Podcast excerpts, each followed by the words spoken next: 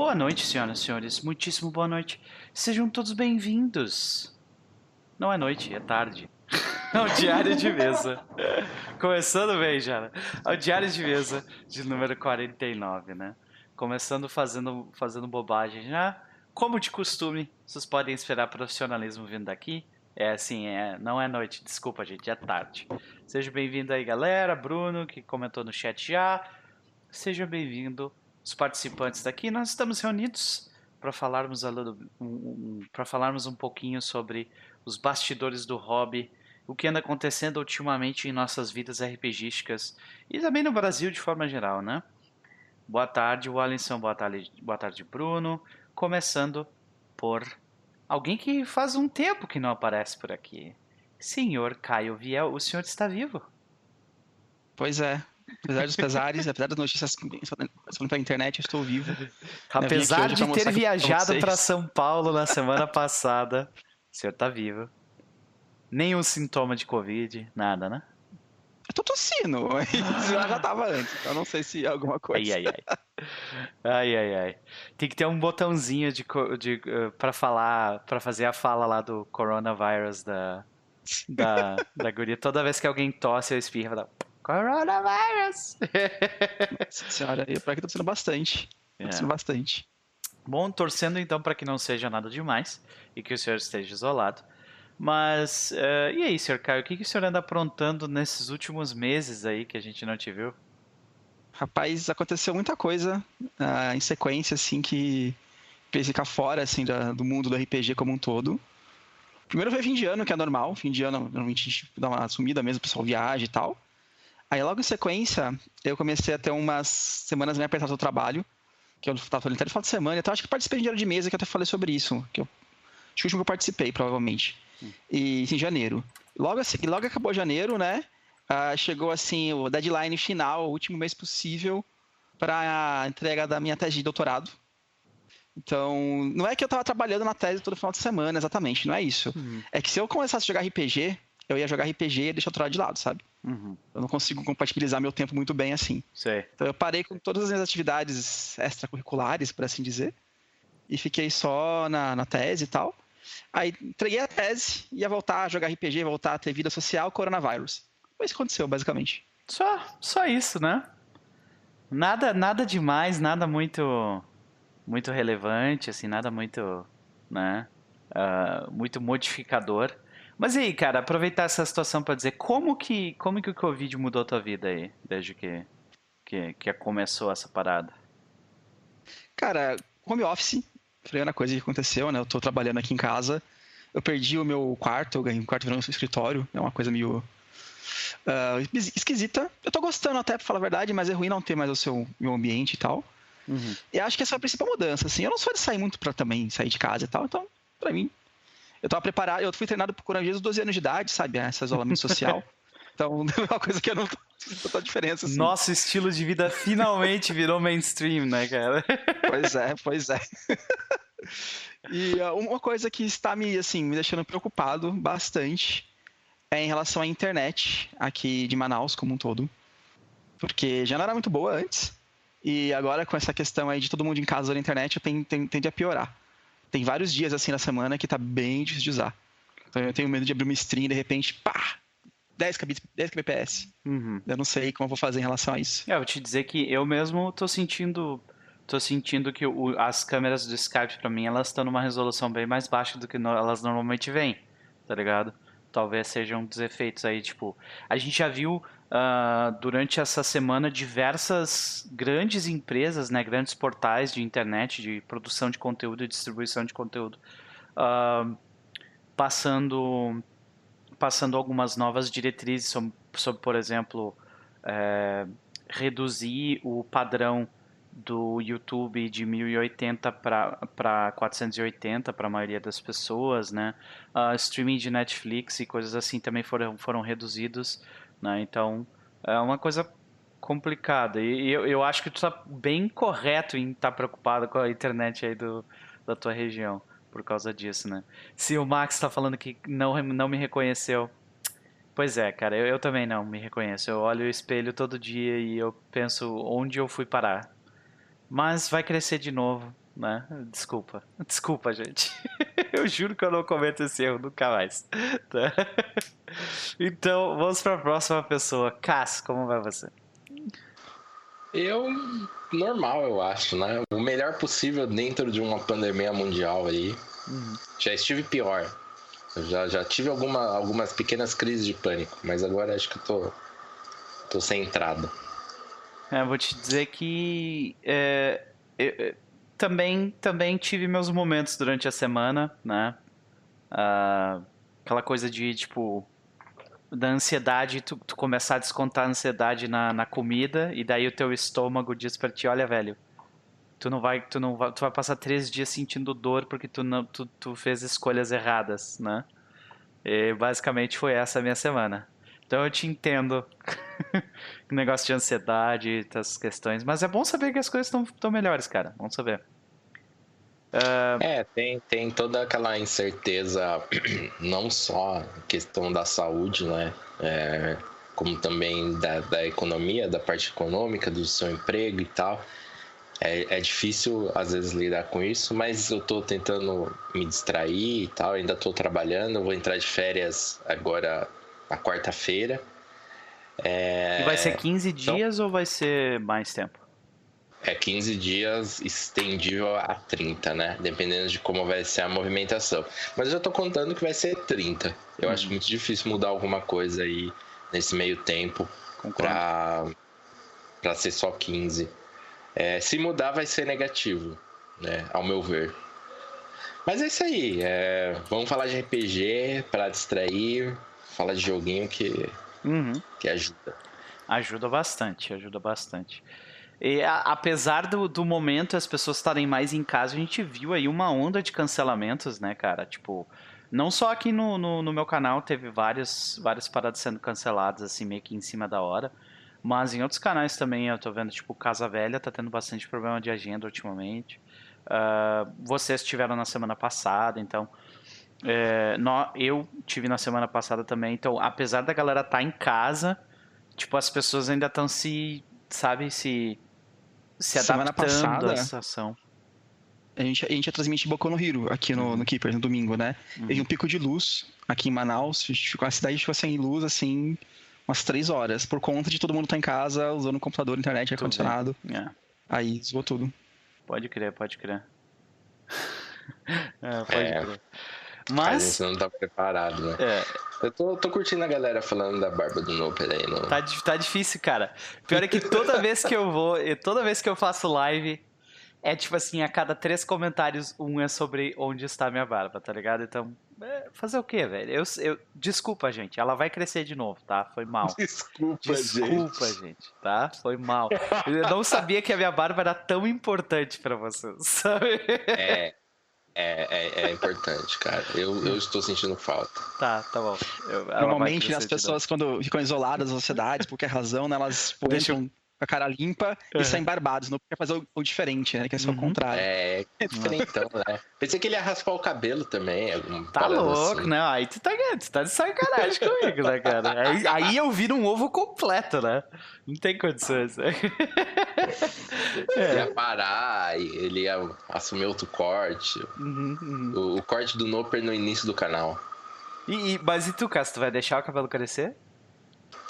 Vou, vou, vou. Eu, eu cortei, né, esses dias, mas vou deixar crescer.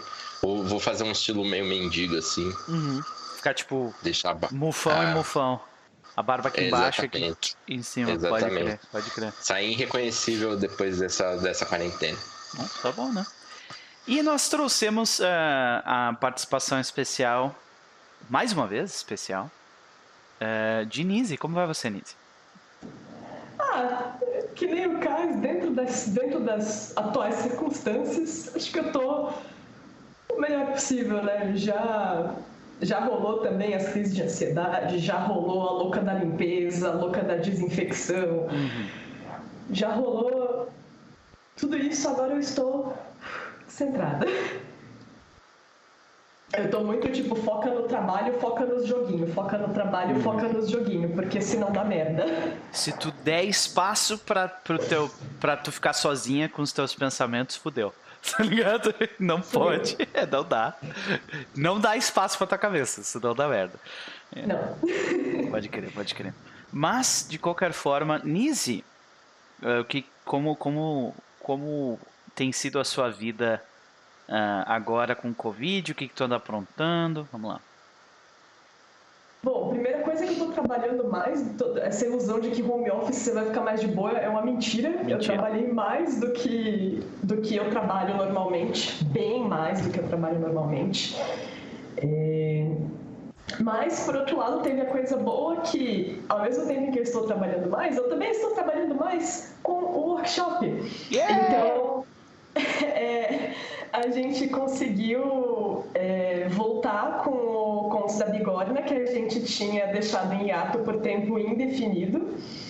E agora a gente voltou naquele, no mesmo esquema do Inktober, de uma, uma página, um quadro por dia, lá no nosso Instagram. Então, tipo, eu tô muito feliz com isso. Apesar, do, do apesar de estar trabalhando mais, eu tô com. Teve essa coisa boa, assim, que teve uma coisa para me deixar com o coração quentinho. Excepcional, né? A gente, a gente uh, cair de cabeça de novo nos nossos hobbies em, em momentos de tensão, às vezes nos ajuda a, a se centrar, né? Então é, é, completamente compreensível o porquê de fazer tudo isso aí. E tu, tu é uma pessoa, sempre foi uma pessoa extremamente ocupada, né, Nise? Então, eu não consigo entender como que tu consegue fazer tudo isso, né? Mas a gente pode conversar um pouco sobre isso também, né? De qualquer forma. Como que tu consegue fazer tudo isso? Não, sacanagem. Nossa. Olha, Não. vocês querem que eu mostre a minha agenda pra vocês? É, pode crer, pode crer. Mas de qualquer forma, senhoras e senhores, nós estamos reunidos para discutir o bastidor dos, o bastidores dos hobbies, né? Para conversarmos um pouco sobre o que anda acontecendo nas nossas mesas, né? E, pra, e, e, e por causa disso, nós vamos começar com o nosso primeiro assunto, que é. Eu vou introduzir ele.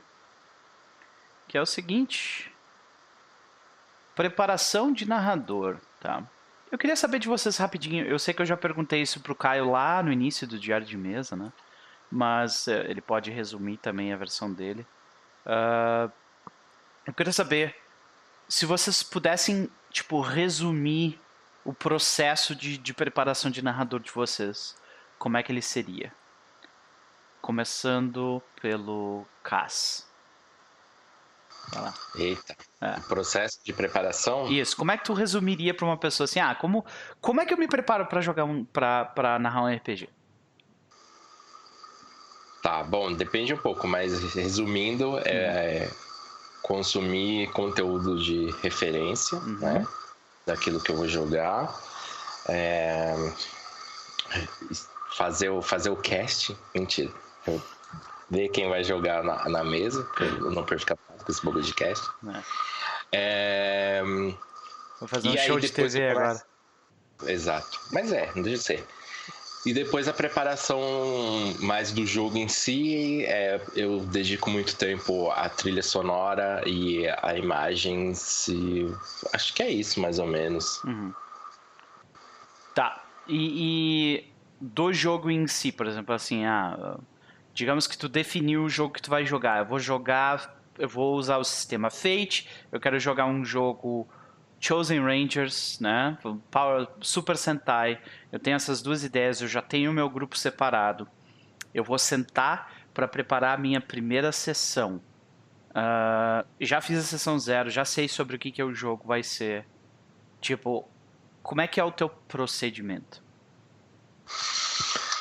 Bom, é, quando já tenho tudo isso daí definido, provavelmente já tenho todas as trilhas sonoras definidas, aí eu só vou fazer um, um retoque ali de efeitos sonoros que eu pretendo usar é, na sessão, alguma música em especial, então separo elas, é, imagens de fundo, é, aí trabalho também na ficha de algum eventual NPC que, que, que eu vou precisar usar, de um inimigo, alguma coisa assim, e aí eu faço uma. Um, quase que uma guideline escrevendo algumas possíveis cenas uhum. é, que, que eu posso usar no jogo. É aquela coisa de, cara, quando, quando tiver, dar aquele silêncio na mesa, quais, quais são os meus recursos aqui é, narrativos? Então eu faço essa guideline. Quais são os teus movimentos, no caso? É, é, é tipo isso, ó, ok, acabou essa cena, não sei para onde ir, eu olho ali e falo, ó, eu tenho essa, essa opção, aí isso me ajuda. Isso também, é, muitas vezes eu nem acabo usando, eu nem olho para esse papel, mas só a, o ato de eu ter escrito, Sim. de eu ter listado, uhum. já deixa já deixa na minha cabeça ali aquela, aquelas aquelas possibilidades. Então é basicamente isso, por sessão, né? Uhum, uhum. Entendi. E quando tu teve a tua experiência, tá? Eu vou perguntar para os outros aí depois a gente a gente vai pro pro claro, pra preparação claro. assistida, né? Nise, como é que como é que é para ti assim? Uh, vou preparar minha primeira sessão. Já sei o sistema, vai ser sétimo mar. Vou jogar ali com com o pessoal que, que, são meus amigos já há muito tempo, da minha mesa de D&D quarta edição, já sei sobre o que vai ser o jogo, a sessão zero já foi feita, toda a parte de produção já está feita. Como é que é o teu procedimento? Cara, é... primeiro eu, eu sento, eu sou péssima de improviso, então o que, que eu faço? Eu sento e eu escrevo não o que eu quero que aconteça, mas eu começo a escrever, por exemplo, sobre os lugares que eles podem visitar. Ah, nessa primeira sessão eles provavelmente vão passar por essa cidade e podem ir para essa outra cidade. Então eu paro e eu escrevo sobre essas duas cidades. O que, que tem lá, quem são as pessoas-chave, quem são. É, o que está acontecendo nessa cidade, um pouco parecido com o caso de tipo ter, ter aquelas coisas, aqueles momentos de preencher o silêncio uhum.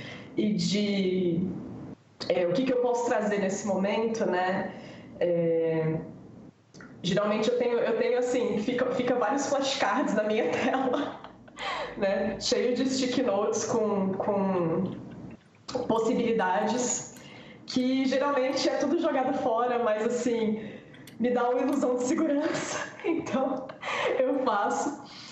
Mas acho que é isso, né? É, eu tento sempre me alinhar com as minhas referências. Mas, mas e... tem uma diferença aí, né? Tu falou que tu, tipo assim, o que está acontecendo naquele lugar, quais são os NPCs que vivem naquele lugar. Acho que, uh, pro caso, acho que ele, ele, ele não monta o, a caixa de areia, né? Normalmente ele monta o que é tipo uma linha que a galera vai seguir durante o jogo, né? É, se eu tiver assim, se eu tiver que montar isso, por exemplo, no Kids on Bikes, a gente montou, mas isso foi foi é, parte da sessão zero e aí acabava adicionando coisas a cada sessão, mas eu não eu não fazia esse processo de é, ah, eu tenho o que, que tem nesse lugar, porque eu já sabia, já tinha montado no início da campanha, Sim. na sessão zero. Ok. É, Outra coisa que eu tento fazer também é eu pego os. Eu gosto de pegar. Porque eu não gosto de que o jogador escreva background à toa. Né? Então eu gosto de pegar o, o background desses jogadores e pensar, ok, neste momento tem como eu incluir alguma coisa do background deles aqui, da busca pessoal de algum personagem nesse, nesse, nesse contexto? É, se, isso se já não for uma campanha é, centrada nisso, né? Mas a minha de sétimo mar eu tinha feito para inicialmente eu tinha feito para para testar uma aventura pronta, né? Agora a que eu fiz com os meus teams do lá na, na escola de inglês foi diferente. A, a que eu fiz com os meus teams eu já fiz pensando no que eu já criei a aventura pensando na busca pessoal de cada personagem. Então foi outro processo, foi um processo meio que de pegar o que eles me deram e costurar e pensar, ok, como é que eu posso juntar isso? Mas isso também foi antes da primeira sessão, foi uma coisa tipo depois das várias sessões zero que eu fiz com eles, né? Porque foram várias turmas diferentes, é, para costurar a coisa. Mas acho que é isso, eu, eu, escrevo. Eu escrevo sobre os lugares, escrevo quais são os NPCs-chave, escrevo o que é que está acontecendo nesse lugar, o que, que está acontecendo nesse lugar que pode ter relação com os, os, os personagens da minha mesa. É, que tipo de informação eles podem encontrar falando com quem? Não sei, gente, eu sou muito neurótica. Vocês uhum. foram cobaias, Thiago, pode se sentir, pode se sentir usado. Vou usar vocês muito mais. É, mas isso acontece com todo grupo de jogadores com narrador, né? Vocês sempre são cobaias de, de alguma forma, né? Ah. Mas, de qualquer forma, eu queria saber, Caio, como é que é pra ti, né? Uh, tu já definiu o jogo, já definiu sobre o que, que vai ser o jogo, já fez sua sessão zero com a galera, né? Tá todo mundo alinhado. Como é que é o teu procedimento? Assim, se for uma, uma campanha pronta, né? Eu tento ler a campanha, a aventura em si durante a semana e tal. E no dia do jogo em si eu sento e monto todo o repertório daquela campanha que eu vou utilizar e coisas que eu vou adicionar e realmente monto assim, eu monto a, o ambiente de cada uma delas, o Roll20, coloco o mapa e monto dessa maneira. Então eu tento deixar bem esquematizado, assim, eu gasto um tempo bastante grande fazendo isso. Eu, eu tipo, eu sou o cara que já vou mestrar uma campanha de 4 horas, uma sessão de 4 horas, vou gastar 8 preparando, assim, tipo, uhum. de fato. Eu tenho esse, essa questão. É, tu trabalha Se... bastante com o aspecto visual também, né? Bastante mesmo, né? É, como, tu, como tu tá narrando, é, normalmente é Pathfinder, né? Aí tu quer fazer sessões de Dungeon Crawl, Dungeon Crawl é bem isso aí mesmo, né, cara? Tu gasta o dobro do tempo que tu vai ter de sessão para montar o negócio. Bem montado. E, e aí, quando não é uma campanha pronta, eu sempre quero, assim, cada sessão, às vezes assim, não a sessão, mas a aventura em si, digamos assim, a, aquele pequeno arco de história que compreende uma, duas, três sessões às vezes. Eu sempre gosto de ter aquela sacada, pum, legal de como vai ser, o que eu vou colocar mais, que vai ser aquela coisa diferente daquela sessão. Enquanto eu não tiver essa sacada, eu fico assim, batendo a cabeça, pensando o que eu vou fazer, o que eu vou fazer. E normalmente essa sacada sai quando eu tô tomando banho, tô andando de ônibus, sabe? Alguma coisa assim. Pô, vai ser isso. E aí quando eu tenho essa sacada, aí sim que eu sento e penso, vamos encaixar essa ideia, uhum. né, dessa, dessa coisa no jogo. Mas se eu não conseguir, se eu não tiver essa sacada, eu não consigo mestrar às vezes, porque eu, eu fico às vezes com problema. Às vezes, às vezes sacada no dia do jogo. Às vezes eu vou, putz, que eu vou mestrar, comecei a mestrar, puf, domingo é o dia do jogo. Tem aquela sacada na hora do almoço, beleza, deu centro e começo a preparar o jogo. Eu te dizer que isso aconteceu comigo ontem, cara. Preparação do, pro jogo da. A preparação pro jogo da, da, do Lamento da Voz do Inverno, que acabou não acontecendo a sessão, né? Uh, eu só fui ter o clique do que eu queria fazer mesmo umas seis horas antes da sessão. E daí eu comecei a preparar, curti muito a minha preparação, achei do caralho, pensei, nossa, eu vou conseguir fechar legal. E daí não teve a sessão. Eu falei, né? Foi meio complicado. Ah, deve ter acontecido mesmo contigo com o Boku no Hero, né? Uh, mas, é, Caio, voltando então a essa parte que eu, vi que tu estava fazendo tua preparação de narrador via stream. Esse teu processo mudou de alguma forma? Tipo, quando tu, quando tu foi expor o teu, teu procedimento criativo ali no jogo, uh, na, durante a stream, tu, tu te viu deixando de fazer determinadas coisas primeiro e focando em outras, mudando o teu procedimento especificamente porque tu tinha pessoas no chat te interagindo e tal? Ou não? Eu perguntei pra ti, cara. é, pra ti mesmo. Mas eu não preparei nada de stream. Tu não teve uma, tu não teve uma stream de preparação esses dias, cara? Não, tive não. Caraca, eu, eu, eu, juro que eu vi aqui Person of Tale streamando alguma coisa assim. Ah, eu acho que o Max fez alguma coisa assim, ah, não fui eu. Ah, olha aí, era o Max, então. Era eu, era eu. Ah, ah, então tá. Eu só. Desculpa, era o Max que estava streamando. Eu só vi, eu não, eu não cliquei na, no negócio. Desculpa, então. Mas então tu, nunca aconteceu contigo isso de, de tu streamar, tipo, preparação, ou, já, ou tu já chegou a fazer? Eu acho que não, porque o meu computador da época não suportava. Uhum. Não consegui streamar e usar o Hobbit no tempo que é pesado pra caramba. Então eu nunca fiz isso, sabe, de assistir de preparação. Mas, assim, eu gostaria de fazer de vez em quando para testar, mas eu não sei se eu consigo, que eu acho que o processo de criação é muito caótico, sabe? Uhum. Eu não sei se seria alguma coisa que seria inteligível para qualquer pessoa que esteja assistindo, sabe? Entendi. Então não sei. Eu te dizer que, tem, cara, um monte de narrador me diz exatamente a mesma coisa. Tipo assim, cara, eu não sei se, se o meu processo criativo ia ser uma coisa interessante de assistir, sabe? Uh, mas e o teu caso? Que eu sei que tu já fez, e tu eu tenho certeza que já fez. já que eu fiz merda, né? Olha, eu fiz, eu fiz um, um, um eu peguei alguns tópicos, né? Uhum. É, eu testei isso, eu não, eu não, não, é muito a minha de, de, fazer esse tipo de coisa, mas uhum. pro Chosen Rangers, é, a gente já tinha feito, acho que a sessão zero. E... Não, não, a gente nem tinha feito a sessão zero ainda. Eu tava fazendo mais essa parte de, de regras do jogo, uhum. então eu, eu, eu, precisei fazer uma adaptação é, do, do Fate para comportar mais ou menos o que eu queria. Então eu coloquei um, uns tópicos assim que eu precisava preparar e abri a stream e fiquei ali brincando e pedindo a opinião da galera. Ah, que vocês acham de ter um negócio assim? Ah, e aí o pessoal foi me dando algumas ideias que, é, que eu até usei, é, foi, foi bacana, mas não é algo que normalmente eu faça. É, mas assim, a minha preparação, é, digamos, sessão a sessão, é muito pequena e é, é, ela acaba sendo muito mecânica de ficar, ah, peraí, eu, eu acho que vai ter uma cena, é, sei lá, num, num auditório de um, um, talk show. Deixa eu pegar uma imagem assim. Aí eu estou lá procurando no Google. Uhum. Aí jogo a imagem.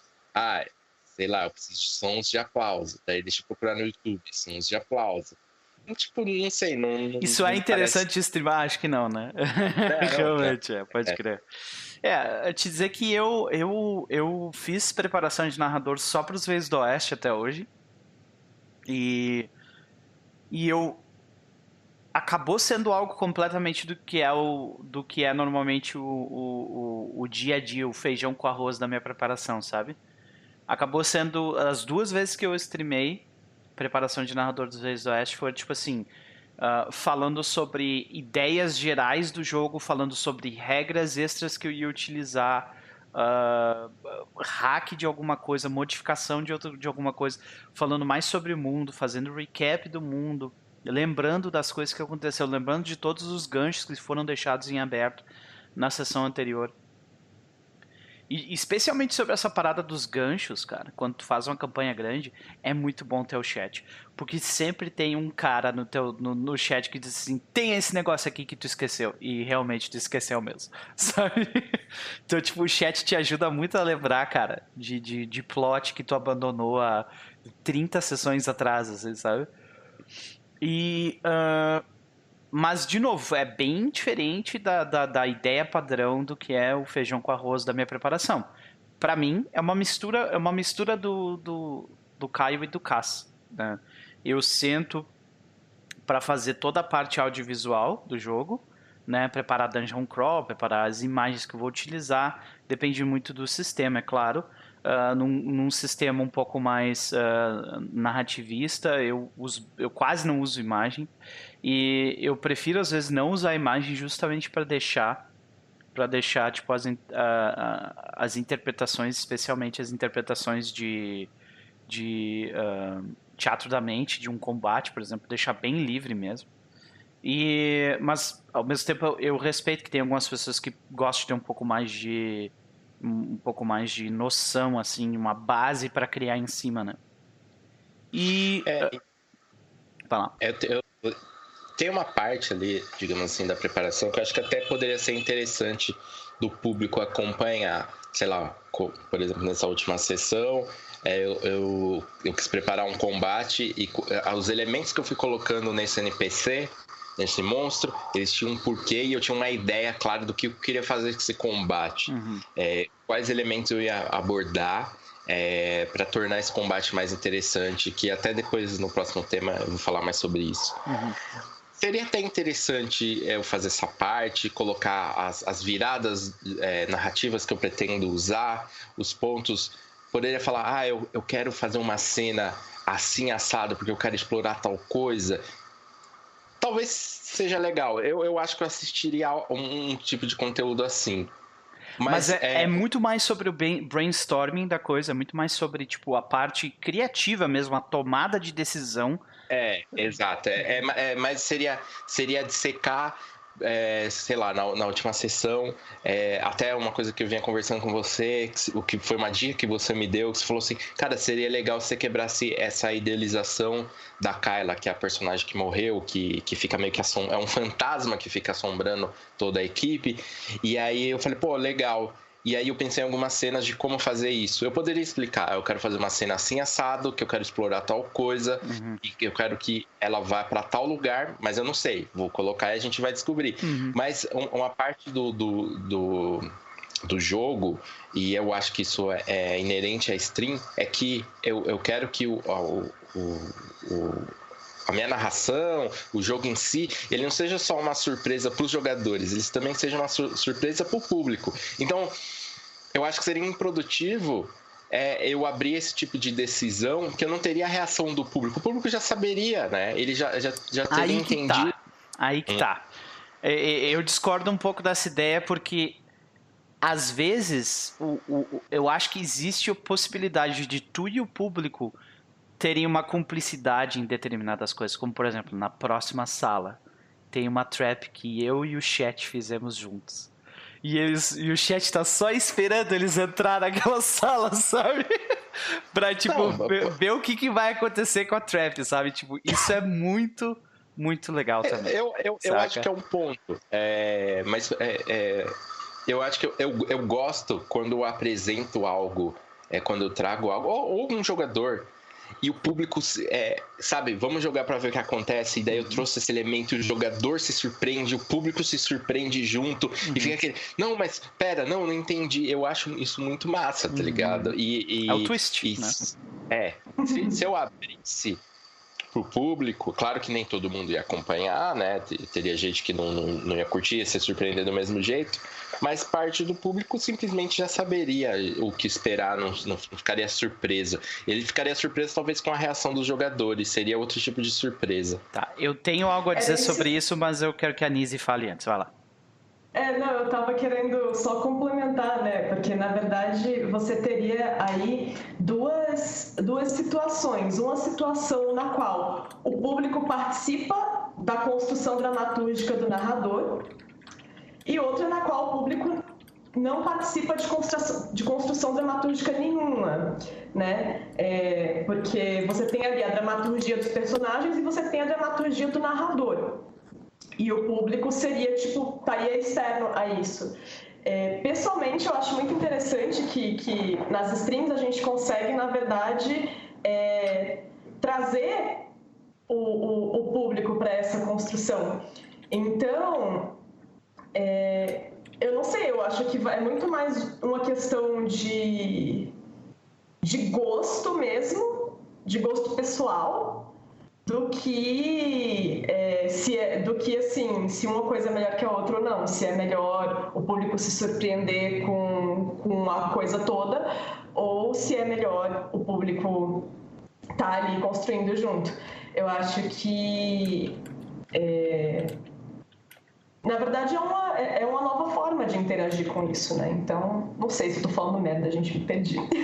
Eu, eu, eu acho que não, eu acho que, que tu tem razão. Tu tem razão. E tem um efeito extra, que é, por exemplo, assim, quando tu já viu uma série ou tu já viu um filme que tem um twist, só que tu assiste junto com aquela pessoa, porque tu quer ver a reação daquela pessoa quando o twist chegar.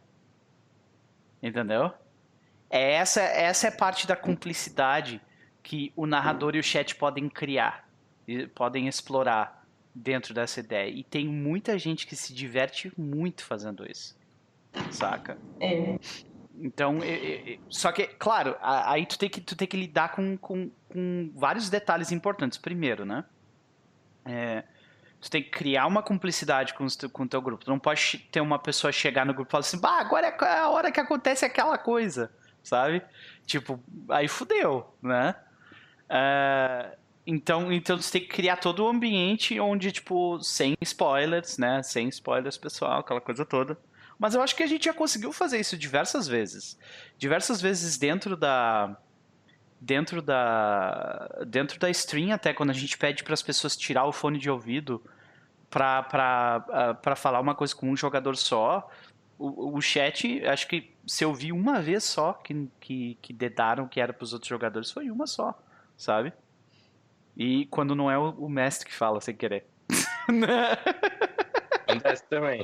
Acontece também. nossa, é a minha cara fazer isso, meu Deus do céu. É, pode crer. Pode crer. Mas eu acho, eu acho que existe a possibilidade de se explorar essa, essa, essa cumplicidade entre narrador e, e chat, assim. E existe prazer ali, sabe? É uma coisa diferente. Mas eu, eu concordo contigo, Cássio, que é aquela coisa de tipo.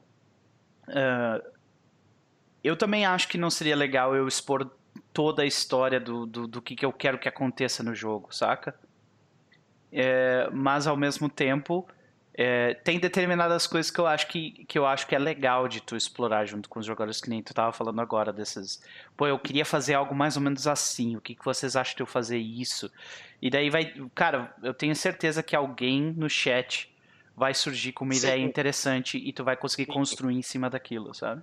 Eu, eu, eu, acho que é uma possibilidade, eu não descarto isso como possibilidade, mas eu diria que é, não é algo que eu busque, é, não é o tipo de entretenimento que, que, que eu esteja buscando, pelo menos no momento. É, mas com certeza é uma possibilidade e tal. Por exemplo, você, é, você joga com, com meio que com um jogo aberto, com a sua visão aberta ao, ao, ao público, né? Por exemplo. Uhum. Eu não jogaria, saca? É, eu, eu, gostaria que o, o, o, público tivesse a experiência mais próxima dos jogadores do que do mestre. Hum, interessante. Entendeu? Isso. De tipo, ó, quando você streama lá a, a, a, a, masmorra, todo mundo vê a sua visão e vê onde vai ter um monstro escondido, onde vai ter uma trap, tudo mais. Os jogadores não estão vendo. Então uhum. eles estão tendo mais uma visão a partir da sua. Eu quero que eles tenham uma visão contrária, quero que eles tenham a visão mais dos jogadores. É, é, é tanto que é, é por isso até que tu, quando vocês streamam um jogo que tem dungeon crawl, vocês pegam a visão do jogador, né? Ah. Sim, sim. É tipo, eu, eu já eu pego a visão do mestre. E, tipo, eu gosto de. E, e, eu sei que tem gente no chat que já falou que prefere ver a minha visão. Tem outros que preferem, tipo assim, ah, eu gostaria que tivesse só a visão do jogador e tal. Compreendo. Mas. Uh, são duas propostas diferentes, sabe? Eu acho que as duas funcionam. Acho que existe apelo para as duas, sabe? Ok. Beleza. Mais alguma coisa a comentar sobre o assunto, gente?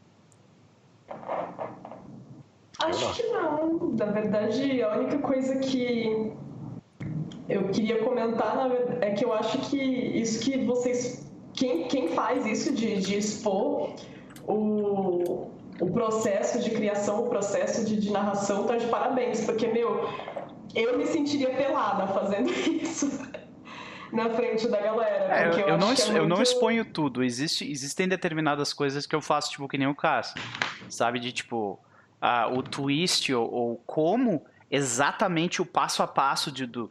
As pessoas sabem qual é a minha ideia, mas elas não sabem como que aquilo vai acontecer, entendeu?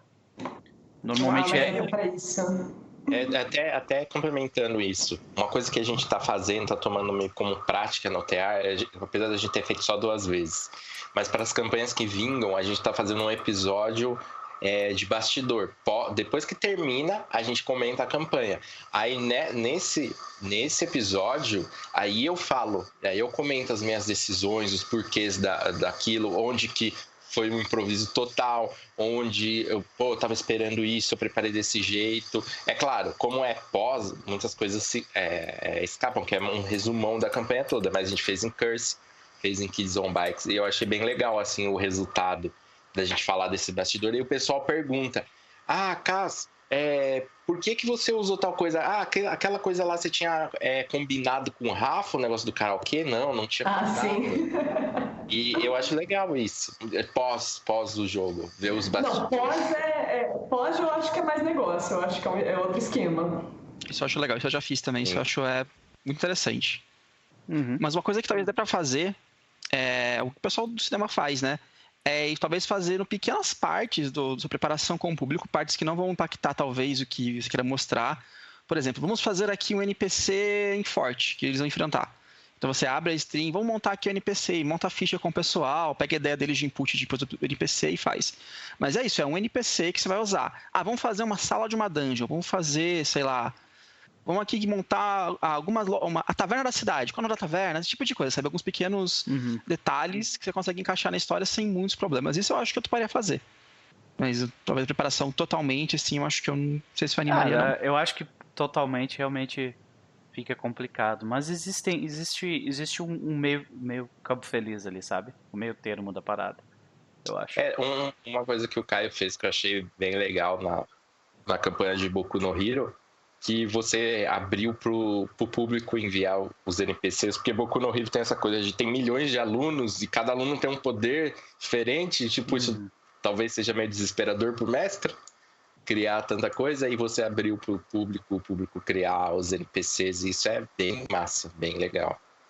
Uhum. É, isso foi uma faca de dois gumes. É legal, só que tipo, chega um tempo que você recebe, um monte, um monte de ideia, um monte de ideia. Ah. E assim, uh, ideias de personagens que não são nem um pouco cabíveis dentro do universo do jogo que você quer criar, sabe? Não, eu vou criar um personagem é. que o poder dele é olhar pra pessoa e jogar uma atômica em cima dela. Pá!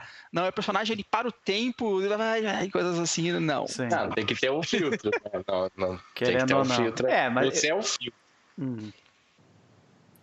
Mas beleza. É isso aí então, senhoras e senhores. É Matamos aí. o assunto. Acho que eu acho que existe um meio tempo, meio campo feliz aí de preparação e eu provavelmente vou fazer pelo menos mais uma stream de preparação dos Veios do Oeste.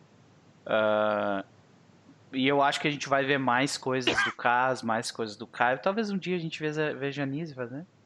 Né? a risada dela de ah, sonha. então tá, beleza. Vamos para o segundo assunto e esse assunto é introduzido pelo Cas. Que medo, né? Bom, é... tá nervoso, cara? Não fica nervoso. Às vezes me dá, às ah. vezes me dá um nervosismo. Mas peraí, deixa eu voltar aqui. É. Bom, é... é... já vem. tô ouvindo um retorno. Deixa eu ver. Eu não tá. tô ouvindo nada. Era o meu próprio retorno aqui da stream, desculpa. Uhum. É, acho que desde o do Kids on Bikes, talvez um pouco antes, eu venho, venho recebendo é, bastante feedback positivo a respeito de como eu ajudo a construir o drama e tal. Ó, já chegou o Chess pra. Isso aí é combinado! Isso é combinado! Tá? Porque o Chess não vem nunca pra stream. Não me vem com essa que foi tu que pediu pra ele vir pra cá. Chess, seja bem-vindo. Aham, tá bom. Eu tá bom. Pedi, eu não pedi, depois eu mostro história no Telegram, já não pedi. Isso é combinado, é... mas beleza. Mas vamos lá, voltando.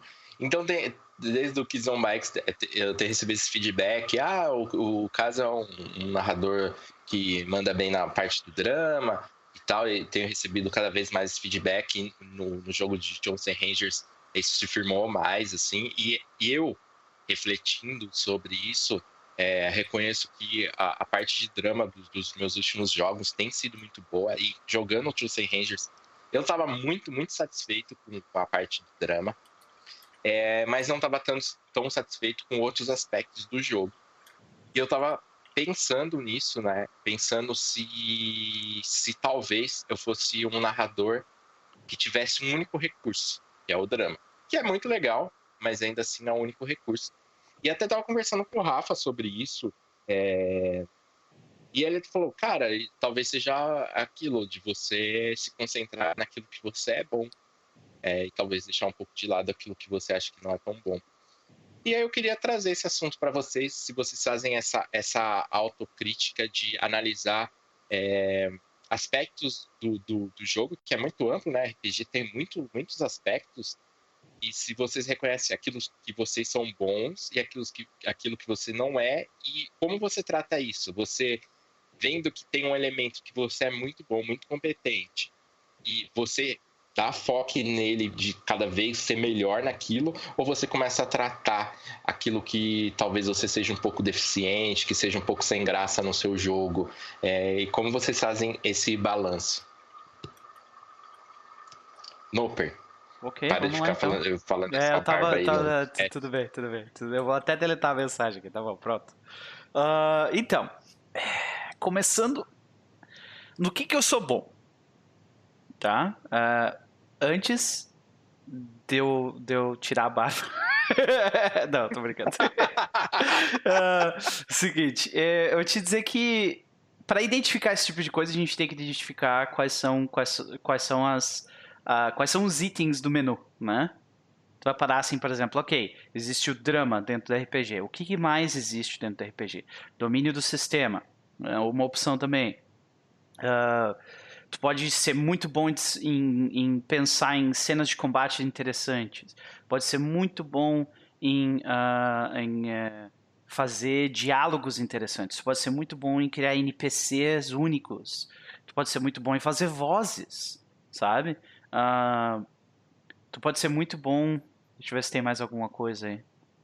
Que... Ah, cara, tem um monte. É, tem uma, é uma, uma quantidade muito grande de coisas, né? Pois é. Então, uh, existe, existe, existe toda uma gama né, dentro disso aí. Existem determinadas coisas que eu sei que eu não sou muito bom. Por exemplo, o, eu sou péssimo em uh, inventário. Itens, economia, coisas assim, sabe? Tipo, lidar com, com economia em jogo, lidar com, ah, eu vou no mercado e compro item X, Z e, e blá. Fazer isso ser interessante no jogo. Uh, tipo, uma, uma das coisas que sempre foi muito difícil para mim, especialmente narrando Pathfinder primeira edição, era fazer, por exemplo, a pessoa, ah, eu vou numa loja de itens mágicos e, e, e tipo, eu sempre faço, ok, tu vai e tu compra o que tu quer, sabe? Porque eu não acho isso tão interessante, então eu meio que pulo isso. Por que eu, por que, eu é, é, por que, eu comento disso? Porque eu acho que é uma coisa relacionada à outra. É algo que você gosta muito no RPG e você acaba focando naquilo e, e de tanto fazer aquilo, tu ficar bom naquilo, sabe? E coisas que tu não acha tão interessante, tu não vai focar tanto, não vai te especializar tanto eventualmente, né? E então, no final das contas, eu acho que acaba sendo essa parada, sabe? Eu não gosto de economia, de, de itemização, eu não gosto de ter que ficar lidando com inventário, sabe? Então eu não foco nisso nos meus jogos. E daí, ah, se eu tivesse que fazer isso nos meus jogos, quando eu sou obrigado a fazer, eu sempre para mim é, eu me sinto mal fazendo. Eu acho que eu não consegui tornar aquilo interessante, sabe? Ficou só ficou literalmente só uma coisa burocrática, sabe? E uh, eu diria assim que algo que eu, que eu me orgulho muito em fazer são uh, descrições de, de, de, situações e pessoas. Eu acho que eu sou bom nisso. E uh, eu acho que eu também sou bom em, em, em cenas de combate interessantes, assim. Só. Mas, porque normalmente é isso é que, que me interessa mais num jogo, sabe? Fazer esse tipo de coisa ser interessante, assim. Eu, eu, eu, gosto muito de, de fazer, tipo, ir fundo no sentimento, às vezes, do personagem numa cena, sabe? E, e, e conversar sobre o porquê que ele chegou naquele, naquela situação. E a, às vezes, independentemente do jogo, sabe? Nem sempre isso é bom, mas aí é outra discussão. Caio. Cara, eu acho que eu sou bom em fazer voz de NPC, de maneira geral. Acho que é uma coisa que eu faço bem. Uh, e eu acho que eu sou bom em fazer o jogo uh, continuar andando, assim, fazer o, o, jogo circular, o jogo não ficar parado. Acho que são coisas que eu faço bem como mestre, dar ritmo pro jogo, para ele continuar andando. E uh, fazer voz de NPC, interpretar NPCs. Eu não sei se tem alguma outra coisa que eu sou. Isso aí é outra bom. coisa que eu não sou muito bom. Por exemplo, assim, eu faço uma cena de 50 minutos com uma pessoa e o resto fica olhando, sabe? Eu sou, eu sou ruim nisso. Mas vai lá, continua. E coisas que eu era ruim, acho que eu melhorei bastante. Assim, não é que eu era ruim, eu acho que era uma coisa que eu não dava muita importância, era em escrever algumas cenas. Tipo, eu jogo com uma coisa muito visual, eu falo, vocês estão um mapa aqui, ó, vejam. Uhum. Sabe? Eu tinha muito essa característica quando eu comecei a mestrar em stream e tal, e foi uma coisa que eu fui melhorando ao longo do tempo. Hoje em dia eu tô razoável, não vou dizer que que, nossa, eu sou um exímio escritor de cenas, mas isso melhorei bastante. Aí tem coisas que eu sei que eu sou ruim. Por exemplo, eu sei que eu não sou muito bom em jogar um jogo de terror, em mestrar um jogo de terror. Por quê? Porque eu sou uma pessoa que eu naturalmente faço piadas quando eu tô jogando, e isso vai quebrar o clima do jogo de terror. Uhum. Então eu não consigo passar um clima de terror no jogo de terror. Eu até mestrei um jogo de terror no, no Keepers, que foi o. Little Fears? Little Fears, que é um jogo de terror para crianças. Ficou bem legal o resultado, eu gostei muito. Mas eu acho que quem que assistiu o jogo não ficou com medo em momento nenhum, sabe? Vai, ah, um que legal, um clima de terror, um terror adolescente, mas não vai ter medo de verdade em nenhum uhum. momento do jogo. Porque eu não acho que é, um, é uma coisa que eu consiga passar bem. É, eu joguei com mestres. Mas medo, medo, será que a gente consegue explorar mesmo medo? Não, não sabe? Tipo, é, é. Ah, caralho, medo, medo é difícil. É. Eu acho que é mais tensão, né? Mas, de qualquer forma. Vai lá, continua. Ah, eu já, eu já joguei alguns jogos em que eu fiquei assim, não tem medo, medo, mas eu já fiquei assim, né, com aquela sensação de, meu Deus, parece realmente um filme de terror e tal, tô sentindo que tô assistindo. Uhum. Mas eu não consigo passar essa sensação. Então é uma coisa que eu. Não vou dizer que eu desisti, talvez eu tente algum dia de novo, mas não é algo que eu vou continuar quebrando a cabeça porque é algo que eu acho que eu não consigo fazer. Eu acho que o certo é, beleza, eu quero mestrar um jogo dessa maneira, E para esse jogo, essa skill específica que eu não tenho, ou sou ruim, é importante.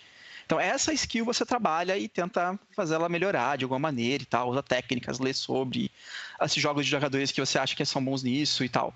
Mas tem coisas que talvez não são importantes, para falar a verdade, pelo menos uhum. para você, para o estilo de jogo não é importante. E não vale a pena perder tempo com isso, sabe? Por exemplo, eu não vou tentar colocar um clima de terror na minha, no, minha campanha de RPG, porque eu não vou conseguir, eu não sei se é algo que meus jogadores querem jogar também. Então acho que tem que sempre pesar o que, beleza, isso aqui é algo que, ok, não sou bom nisso, preciso melhorar, porque realmente vai ser interessante o meu jogo. E coisas que eu não sou bom, mas beleza, deixa pra outra pessoa isso aí. Tem coisas que eu sou bom e vou investir nisso aí. Uhum. Então você tem que sempre dividir. Vamos fazer uma pirâmide de skills, vai. Uma pirâmidezinha assim. O que eu sou bom, foca nisso, com certeza. É importante você ser bom nisso e ser seu diferencial. Aquilo que você não é necessariamente ruim, ou é ruim, mas é algo importante, que é o que está no meio da pirâmide. Isso você foca também, que é importante você melhorar. E o que está embaixo é que você não é bom. É uma pirâmide, você é bom em poucas coisas e ruim em muitas, é verdade uhum. isso. É, nós somos seres humanos, é bem isso mesmo. Isso que for embaixo da pirâmide e não for relevante para o seu jogo ou para o meio dos seus jogos, deixa quieto. Deixa lá, deixa para outra pessoa cuidar disso. Acho que é mais interessante fazer isso aí. Uhum. Ok.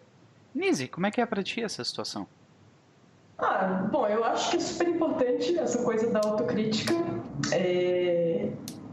E para ser, pra ser muito sincera para vocês, aquela coisa, como eu, como eu não narro há tanto tempo, eu ainda não pensei tanto no que eu sou boa e no que eu não sou boa. Eu estou pensando mais por uma linha até perto do que você falou, que é o que eu gosto e o que eu não gosto né? Uhum. É, e aí o que acontece muito nas minhas sessões é isso, é que a parte que eu gosto, que é tipo é, explorar essa coisa dos lugares e, e ah, o, o drama pessoal dos personagens e tudo mais, fica tudo muito focado.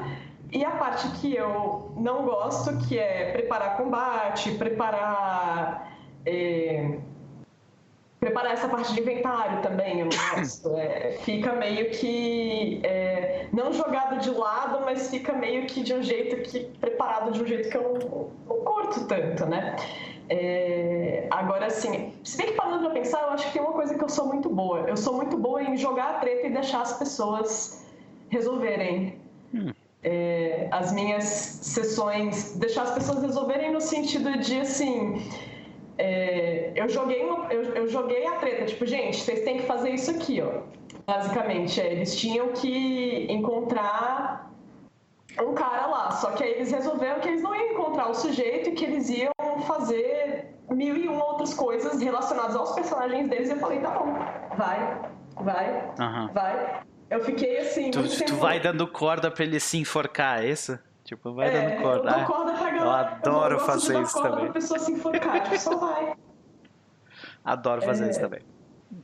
Mas, assim, questão de, de, de, organização de jogo, eu ainda não descobri exatamente no que eu sou boa, uhum. de fato. É... Não sei, Thiago, tá aí, Thiago, no que eu sou boa. Olha aí, olha aí. Mas então, Casa, é, eu acho que é importante, mas eu acho que nenhum, nenhum mestre, tipo, é, é nenhum mestre que, que, que a gente assiste hoje em dia nas lives brasileiras é, tipo, one trick pony, né? Nenhum, nenhum mestre é, tipo, o, o, o pôneizinho de um truque só, assim, sabe? É, mas, eu... é... Ai, desculpa. Eu não sei, é que vocês estavam falando isso sobre ah, ter que aprender tal coisa. Eu não sei até que ponto eu acho uma coisa ruim a pessoa ser one trick pony. Eu não sei, porque eu fico pensando, mano, se o cara tem esse recurso e se ele faz muito bem, por que não explorar isso, entendeu? É... é porque jogos de RPG às vezes são mais complexos do que só uma coisa, né? Não, eu sei que eles são mais complexos do que só uma coisa, mas por que não é, criar esse. deixa eu fechar a janela aqui, senão vocês vão começar a ouvir a chuva. É, por que não. Ele. Por que não permitir que. que tipo, ah, se eu tenho isso aqui forte, Caio, ah, se eu tenho esse lado do, do, de conseguir criar o drama, né, de trazer o drama, se eu tenho esse lado forte, por que não explorar isso? Por que não assumir isso? E, e, e ter isso como uma espécie de marca registrada, né? É, por que, por que não? É, por que isso seria uma coisa ruim? Não. Eu acho que é ruim a partir do momento em que você. é, Eu acho que é muito pior você tentar é, forçar a trazer uma coisa que tipo, tu não gosta tanto ou que você não é tão bom, do que você focar naquilo que, tipo, pô, tu faz maneiro, entendeu? É, o, o, o meu ponto, por que, que eu acho negativo é, se, se só ter só um truque na manga e, e o que tava me deixando talvez um pouco encucado, assim, nesse sentido. Eu não acho ruim você ser reconhecido por ser bom naquilo, você até focar. Mas é como o Noper falou, normalmente os jogos eles acabam tendo vários aspectos, né? É, e, e Digamos, eu não queria. posso só, só dar um exemplo disso? Pode, claro. Eu quero jogar um jogo de vampiro à máscara. Eu exploro o drama pra caramba.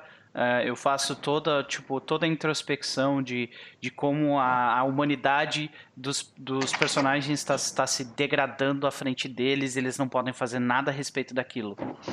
Eu sou um cara que sou muito bom em fazer drama, digamos assim. Eu exploro isso nesse jogo. Aí eu vou jogar Pulp Cthulhu. Funciona? Pulp, Pulp Cthulhu precisa de, de, de coisas diferentes. E quando tu quer explorar jogos diferentes, tu tem que, tu tem que tipo, te basear nessas ficções e pegar, pegar os pilares dessa ficção e utilizar eles. Senão tu tá, É, tu tá fazendo um desserviço, tu tá fazendo um desserviço pro que, o que o jogo quer. É, Entendeu? realmente.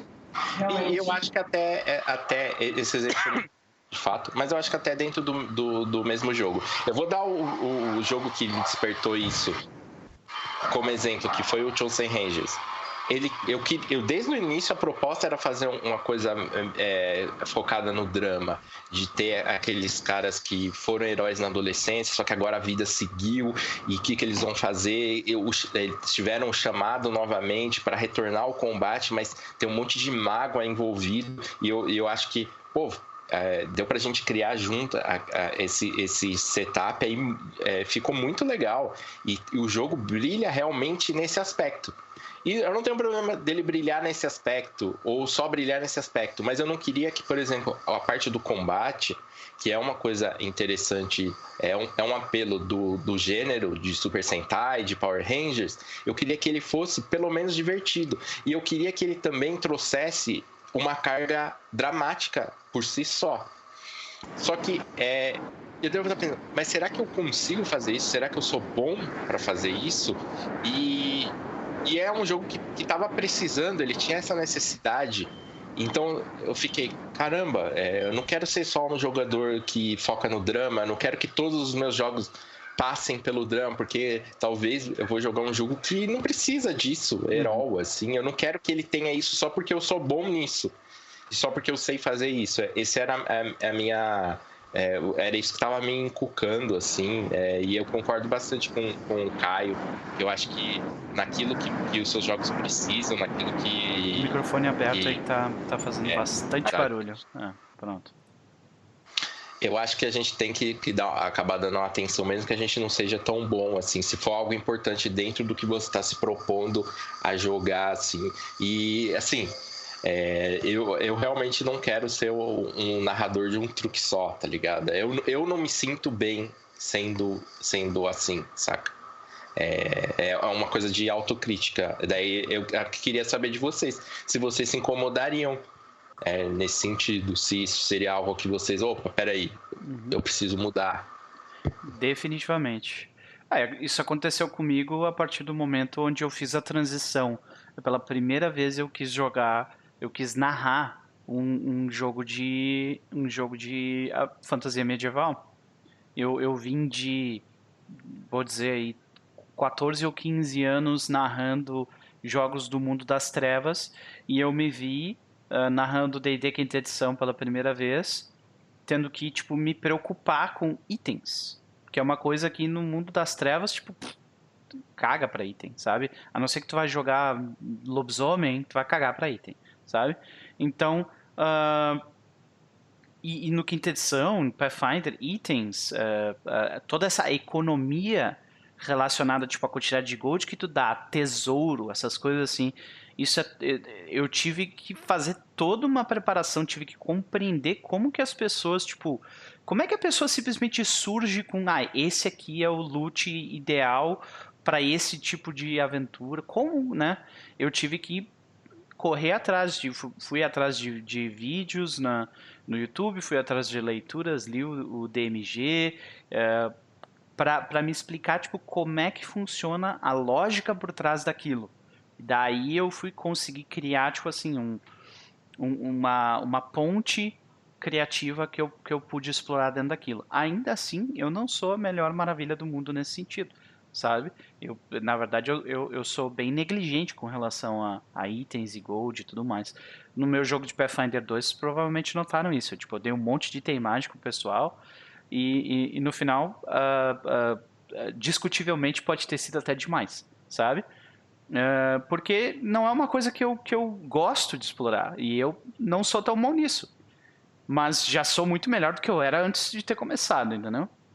Então, o que que. Eu, eu acho que toda a discussão está em volta dessa ideia de o que tu gosta de fazer e a ideia e o que, que o jogo exige de ti tá ligado? Tipo assim, o, esse jogo é sobre isso, e tu vai ignorar esse, esse pequeno detalhe, tu tá ignorando o jogo, isso não é uma coisa legal de se fazer, sabe? Uh, então, como lidar com, com, com isso é, tipo, tentar melhorar, a, aprender como que essa galera chegou lá, absorver a experiência de pessoas que, que tu reconhece que fazem isso, que acho que é uma coisa que o Caio e a Nise falaram, né? Porra, vai ver um cara que, tipo, que é muito bom em drama para ver como que ele fala. Conversa com o cara e pergunta, tá, mas como é que tu chega nessas conclusões? Aí tu vai ver, ah, eu normalmente eu faço perguntas. Porra, é tão simples assim, tu só faz perguntas e as pessoas vão se afundando. É, isso aí, sabe? Às vezes é um truque bem pequeno, cara, sabe? É um, é um negocinho, por exemplo, eu, eu, eu não descrevia, eu não comecei descrevendo também quando eu descrevo hoje em dia as coisas, sabe? Mas o, eu aprendi um truque com o Adam Coble há cinco anos atrás, que é os cinco sentidos. Né? Quando tu usa os cinco sentidos, e, e grande parte da, da, descrição é isso, sabe? E, e, e, é um truquezinho minúsculo, mas que faz toda a diferença quando tu vai descrever um lugar, tu pensar nos cinco sentidos da pessoa, sabe? Então, eu acho que é tu correr atrás desse, sabe, de não te colocar numa, numa numa situação de zona de conforto, de como tu, como tu já tá tendo esse sentimento agora, tu quer sair da zona de conforto, né? Tu quer, tipo, aprender mais, tu quer... Não, eu não quero só ser bom nisso aqui, né? Então, e o jogo tá pedindo que eu seja melhor nisso. Vai atrás de, de pessoas que tu considera que são bons nisso, vai atrás de, de uh, guias que vão te ajudar nesse tipo de coisa, e é isso aí. É, absolutamente, assim, eu nem sei mais o que acrescentar depois desse momento, é, mas na verdade o que eu falei, o que uma das coisas que eu tava falando assim, tipo, ah, não tem problema em tu só ser muito bom em uma coisa, foi muito mais no sentido de que, meu, você não precisa ser bom em tudo, você não precisa ser é, é, porque quando eu comecei, quando eu a primeira vez que eu fui narrar, eu falei, caralho, mano, eu preciso ser muito bom em tudo, eu preciso ser muito bom em tudo. E não é bem por aí.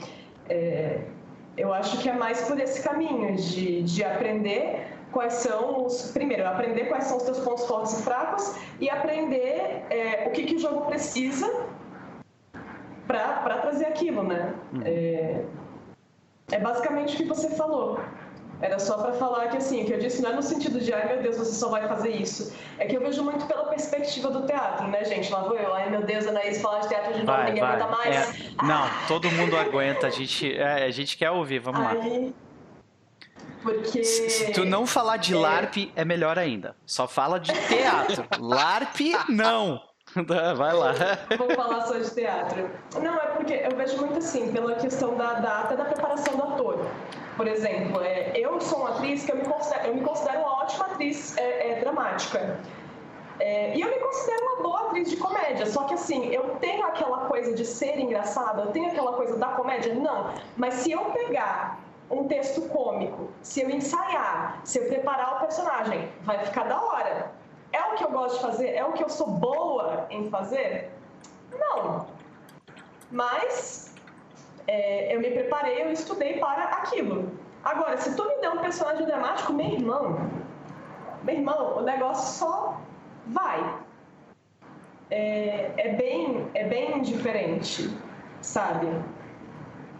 É, então eu acho que a preparação de narrador também vai um pouco para cai um pouco para esse lado. Entendi. E tu, Caio, algo a acrescentar? Acho que não, acho que eu, tudo que eu falei mesmo em relação a isso, foca no que você é bom sim, e o que for importante pro seu jogo, tenta aprender. Se você não for bom, tenta melhorar, tenta dar algum destaque, e o resto, se não for necessário, você não gostar, deixa pra outra pessoa. Tem gente que vai é. fazer isso muito bem e você joga com ela. Você pede pra jogar com ela. É... Olha, sou muito bom nisso, você quer jogar meu jogo? Joga o seu disso.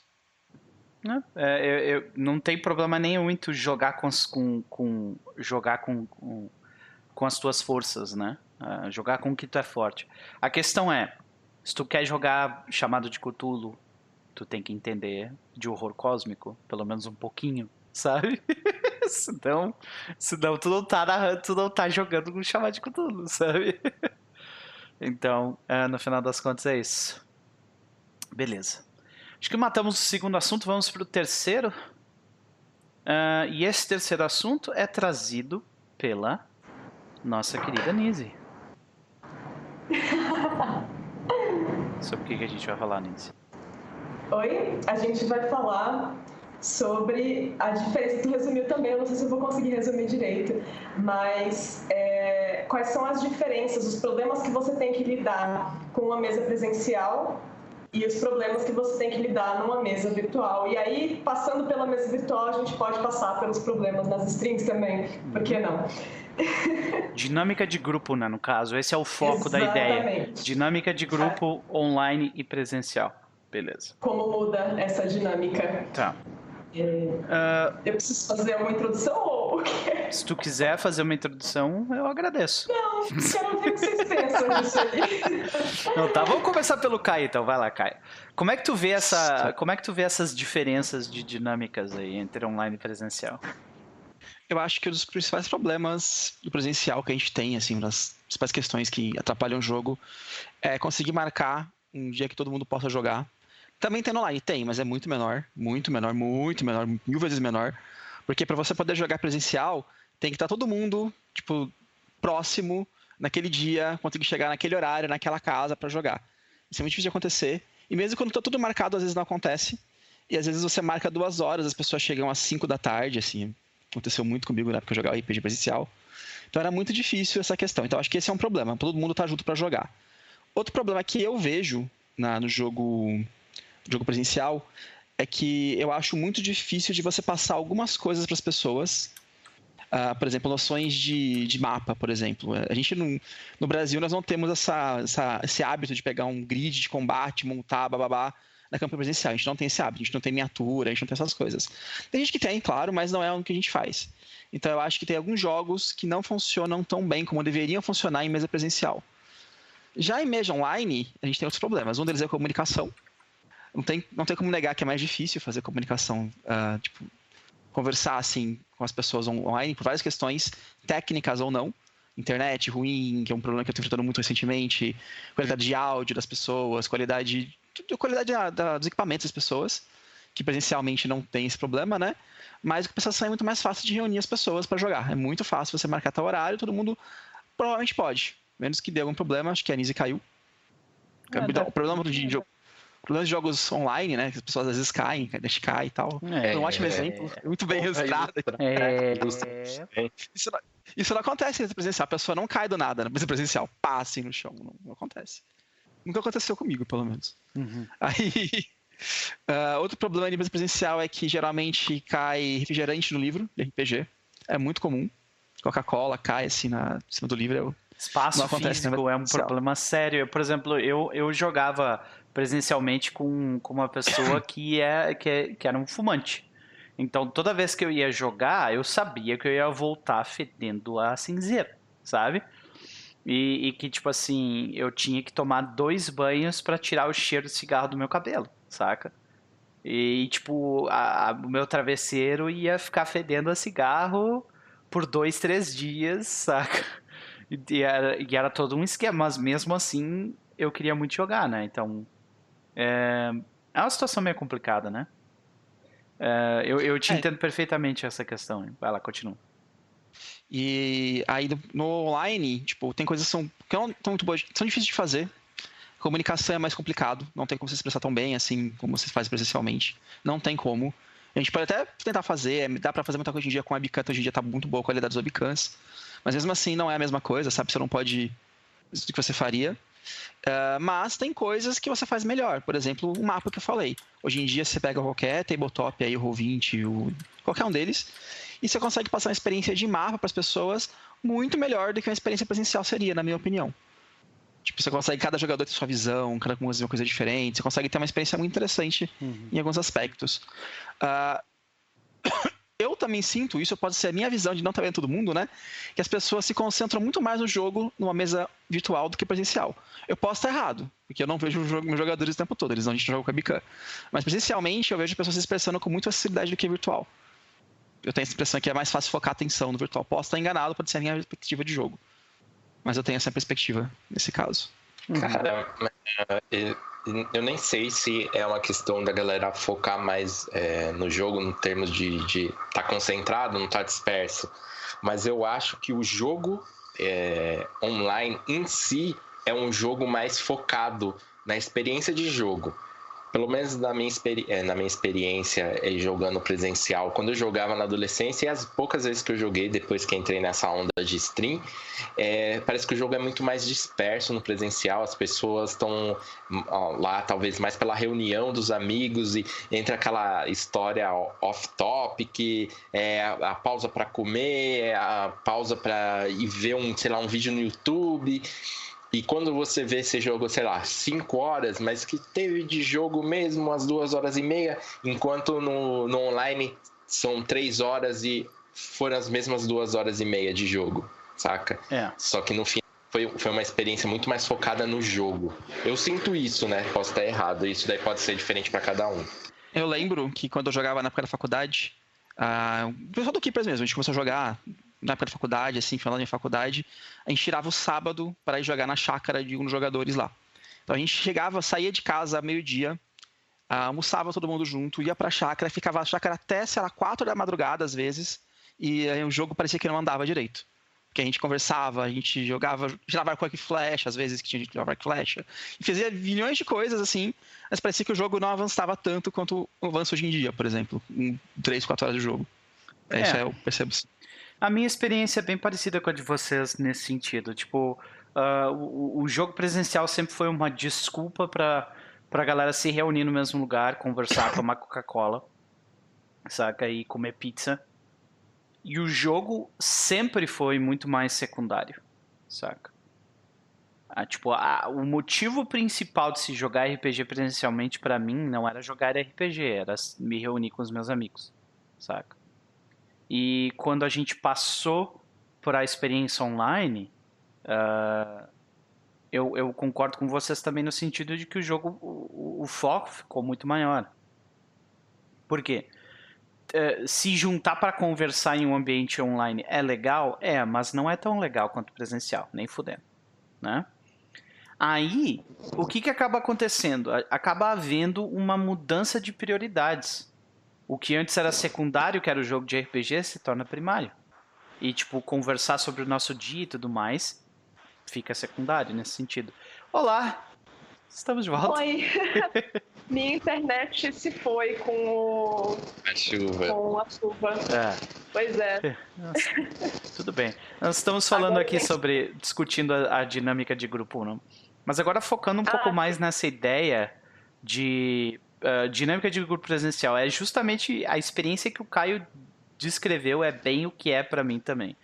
É aquela parada de a gente se junta umas duas horas antes do jogo de fato acontecer para conversar, trocar ideia, comer alguma coisa, blá, blá, blá, tal, às vezes beber, trovar fiado e daí joga. E durante o jogo, esse, o jogo é interrompido diversas vezes para se ir no banheiro, para se uh, conversar sobre X, Y, Z, né? E, no final Sim. das contas, o, o, o que esteve de jogo é muitas vezes menor do que, do que teria de jogo numa, numa mesa online, né?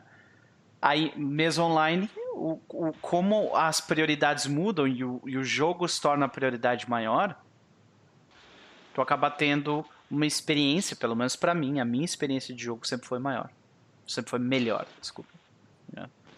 Mas como é que é para ti? Como é que tu vê as, as diferenças das dinâmicas no online e presencial, Nise? Cara, depende. Eu acho que ia mudar o nome desse podcast, desse. Não sei se é um podcast, é um videocast para trovar fiado. Trovar fiado. trovar fiado é muito bom, né?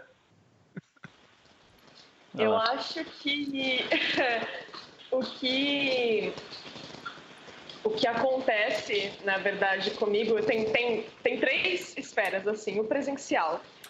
No presencial, a gente, eu sinto que eu tenho muito mais liberdade para meio que é, responder a estímulos externos e voltar e mergulhar de volta no jogo. Eu acho que essa, essa, essa coisa é mais fácil quando a gente tem uma mesa presencial do que quando a gente tem uma mesa online. É, ao mesmo tempo, na mesa online, como eu sei que eu tenho muitas distrações, eu vou tentar ficar mais focada. Porém, é, é engraçado que quando a gente, quando eu mudei da, do presencial para o, o online, no caso da, da nossa mesa de D&D, quando a gente foi para o online, a coisa ficou muito, muito, muito, muito muito mais dispersa, muito mais louca, mas no sentido de que é, os problemas eles foram se acumulando. Então, assim, a gente tem, tem o cara que tem a filhinha pequena, aí tem eu que preciso sair no meio do rolê para ir buscar meu marido, aí tem outro que precisa pediu comida e a comida chegou, e aí o outro chegou atrasado do trabalho. E aí chegou num ponto que foi assim: é, essa é a dinâmica do nosso grupo, e é assim que vai funcionar. É, a gente está disposto a passar por esses problemas para continuar jogando? Ah, estamos. É porque para a gente, de certa forma, isso é benéfico. Uhum. Essa é uma mesa que eu levaria para stream? Não. Definitivamente ah, não. Porque é, na, na, na stream a gente já tem aquela coisa, tipo, a gente precisa estar 100% focado naquilo, a gente precisa estar para que seja proveitoso, não só para a gente, para as pessoas que estão com a gente, principalmente para as pessoas que estão nos assistindo. A gente tem um estímulo externo, porque, por exemplo, essa mesa do, do da quarta edição, ela é extremamente prazerosa para mim ela é extremamente prazerosa porque eu sei que é, é, é aquela coisa que eu vou ter ali na minha sexta-feira e vai, é, eu vou estar ali com os meus amigos, só que eu não tenho um terceiro elemento nisso que é a plateia. Eu não tenho, eu, eu não tenho que lidar com essa preocupação. Então, para mim, tanto faz se o cara ficou mudo e saiu para cuidar da filha, tanto faz se o cara, assim, tanto faz no sentido de que a gente tá ok com isso, a gente contorna isso, a gente tem tempo de esperar, a gente tem tempo de repetir alguma coisa que foi dita para a pessoa que estava lá fora, né? Mas quando a gente traz isso é, é, dentro do ambiente virtual, quando a gente deixa só para mesa, tipo a sua mesa pessoal e leva também para a stream, a gente tem essa diferença, né? A gente tem essa essa questão da, da concentração, que para mim é muito mais forte quando eu estou em stream, é muito mais, é muito mais próximo de, um, de, uma, de uma concentração de atriz do que de uma concentração de jogadora. Uhum. E por que que tu acha que tem esse clique para ti? Por que que tu acha que há em stream... Porque eu, já, eu tenho essa impressão também de que quando eu jogo com os meus amigos online, não sendo streamado, eles não levam tão a sério. Eles não se empenham tanto ou coisa assim, sabe? Então, no final das contas, tipo, por que, que tu acha que isso acontece? Por que tu acha que, tipo, ah, em stream a galera, tipo, foca mais? Porque nós estamos sendo observados. Hum. Porque nós estamos. É, mas é, essa é a real. Por que, que é muito diferente de você estar no ensaio e você estar em um palco. Qual que é a diferença essencial? A diferença essencial é que você tem uma plateia. Uhum. A diferença essencial é que tem alguém ali te assistindo. Então, a partir do momento em que você convida pessoas para te assistir, você firma um compromisso não só com aquele grupo que está ali performando aquilo, você firma um compromisso com quem está te assistindo. A partir do momento que você firma esse compromisso com a pessoa que está te observando, é, você passa, de certa forma, a dever satisfações a ela. Então. Isso tem um pouco a ver também com essa, com essa ideia de. Às vezes tem determinados jogadores que eles. Uh, infelizmente acontece, né? Uh, que eles, eles, eles têm uma relação bem passiva com a atividade do RPG. Né? Eles se sentam na mesa para serem entretidos. Uh, é o tipo de jogador que tu tem que cutucar para ele conseguir fazer alguma coisa, ou tu tem que puxar na mão, literalmente, às vezes, para ele seguir adiante com alguma ideia.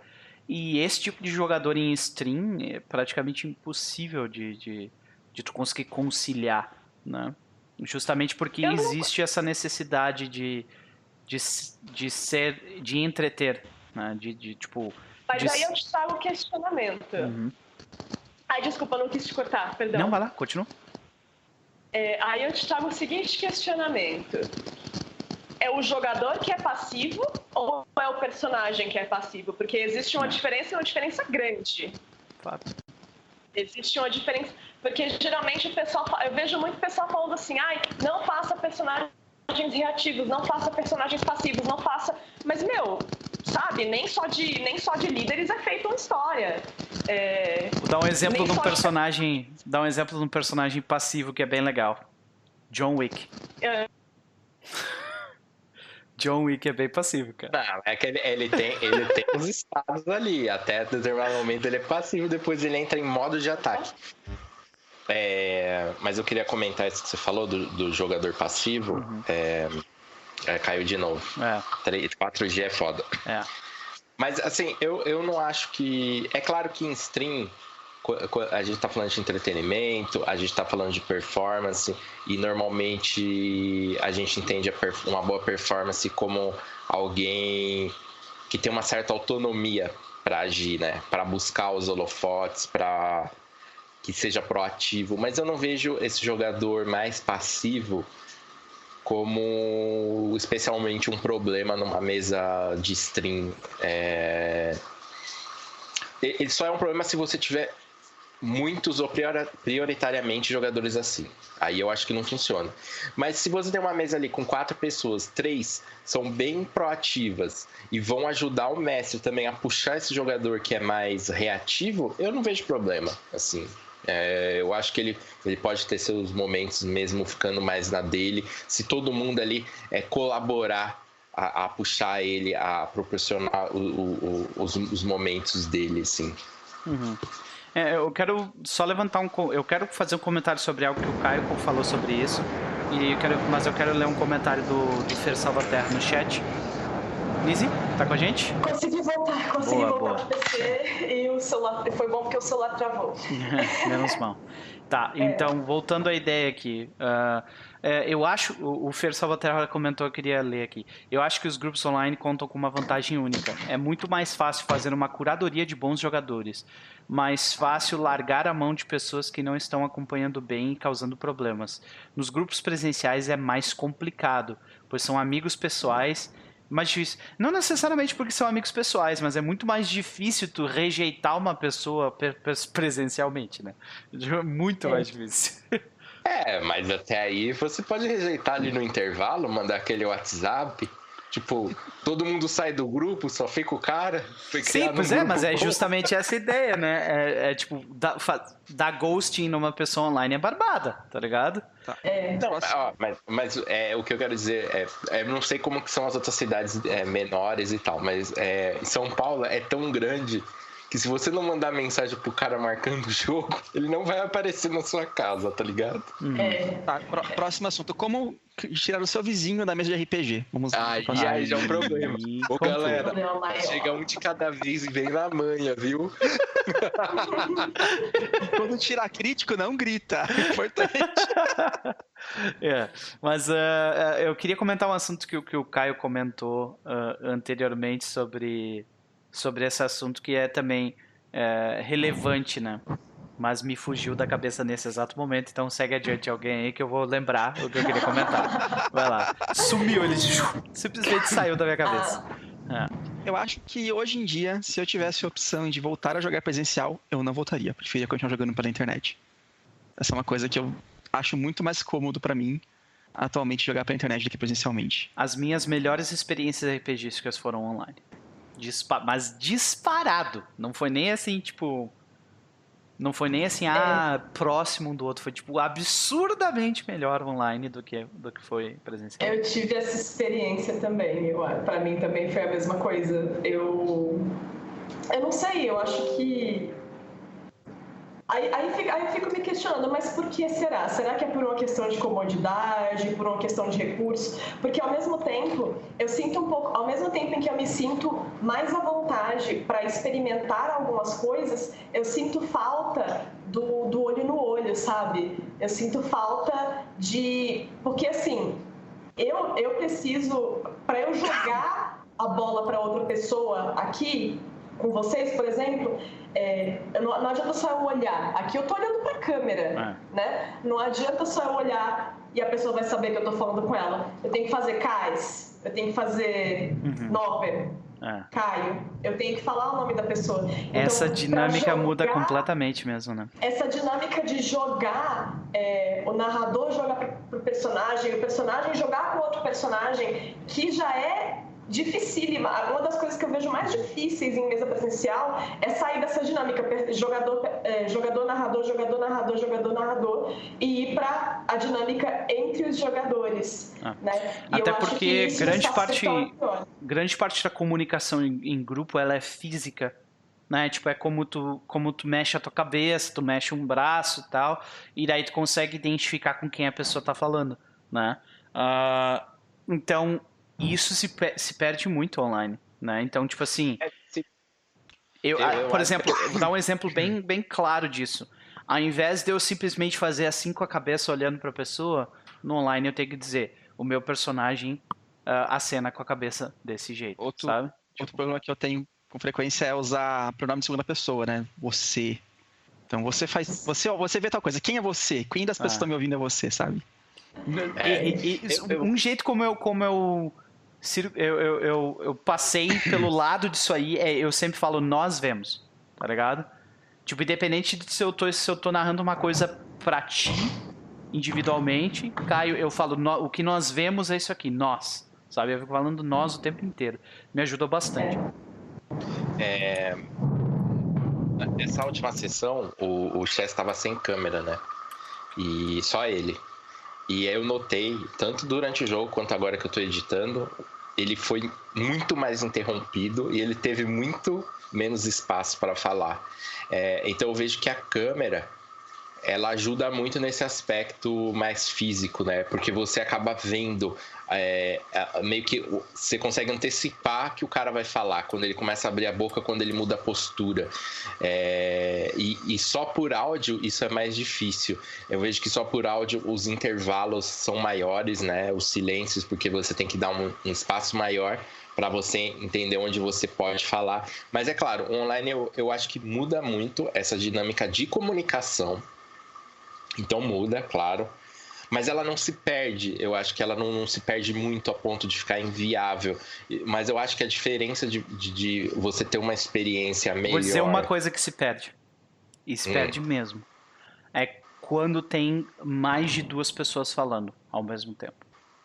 Isso simplesmente é impossível sim, online. Sim. Mas, mas também... Presencialmente acontece e, e dá para fazer. Online é impossível de fazer. É, mas, e agora eu, eu lembrei que... o que eu queria falar sobre o Caio. Vai lá, vai lá. eu acho que a comunicação ela fica um pouco mais ordenada. Ela tem que ser mais ordenada sim, sim. E, e, menos caótica do que numa mesa onde às vezes você tem conversas paralelas ali. O mestre uhum. até fica meio perdido. Então você tem. É, e eu acho que outra coisa que colabora, é, talvez, para a experiência online tender a ser um pouco melhor, pelo menos na, na minha experiência pessoal e do pessoal aqui da mesa, é essa experiência que é mais focada no jogo. Porque as pessoas estão ali, é, via de regra, para jogar. Para jogar RPG, elas estão empenhadas em jogar RPG. É, eu vejo que no, no, presencial é até quando eu coloquei no Twitter é, uma pergunta, por que você joga RPG? Eu recebi algumas respostas. Ah, eu jogo RPG pelo mesmo motivo que eu vou no bar com meus amigos. Eu jogo RPG é, para reunir a galera. Eu tive algumas respostas nesse sentido. E eu vejo que o pessoal que é mais desse do, do, do online, por que você joga RPG? Pela experiência de contar uma história, por contar uma história coletivamente. Por... As pessoas estão pelo RPG em si, não é, só por se reunir. Eu acho Sim. que é isso que, que acaba tornando a experiência, é, às vezes, melhor. A experiência de RPG é melhor. Talvez não a experiência de reunir amigos. Essa presencial é bem melhor. Eu vejo mais ou menos desse jeito. Uhum. Eu concordo, eu concordo. É, o que eu queria comentar sobre o, o que o Caio falou, e acho que ninguém de nós levantou essa bola também, foi que uh, tem determinadas experiências que tu só consegue fazer online. Que é, por exemplo, tu tá num dungeon crawl e cada personagem tem sua visão sua visão única de uma coisa para tu conseguir fazer algo acho que nem tem como fazer algo parecido. Tu teria que ter os jogadores todos, cada um em uma sala, sabe? E tu ia liberando o mapa para eles, tipo, individualmente. Só assim que eles iam ter a mesma visão, sabe? Fala aí, cara. Eu tenho uma coisa que eu vou fazer nos próximos jogos. Uhum. Não sou dizer qual jogo que é.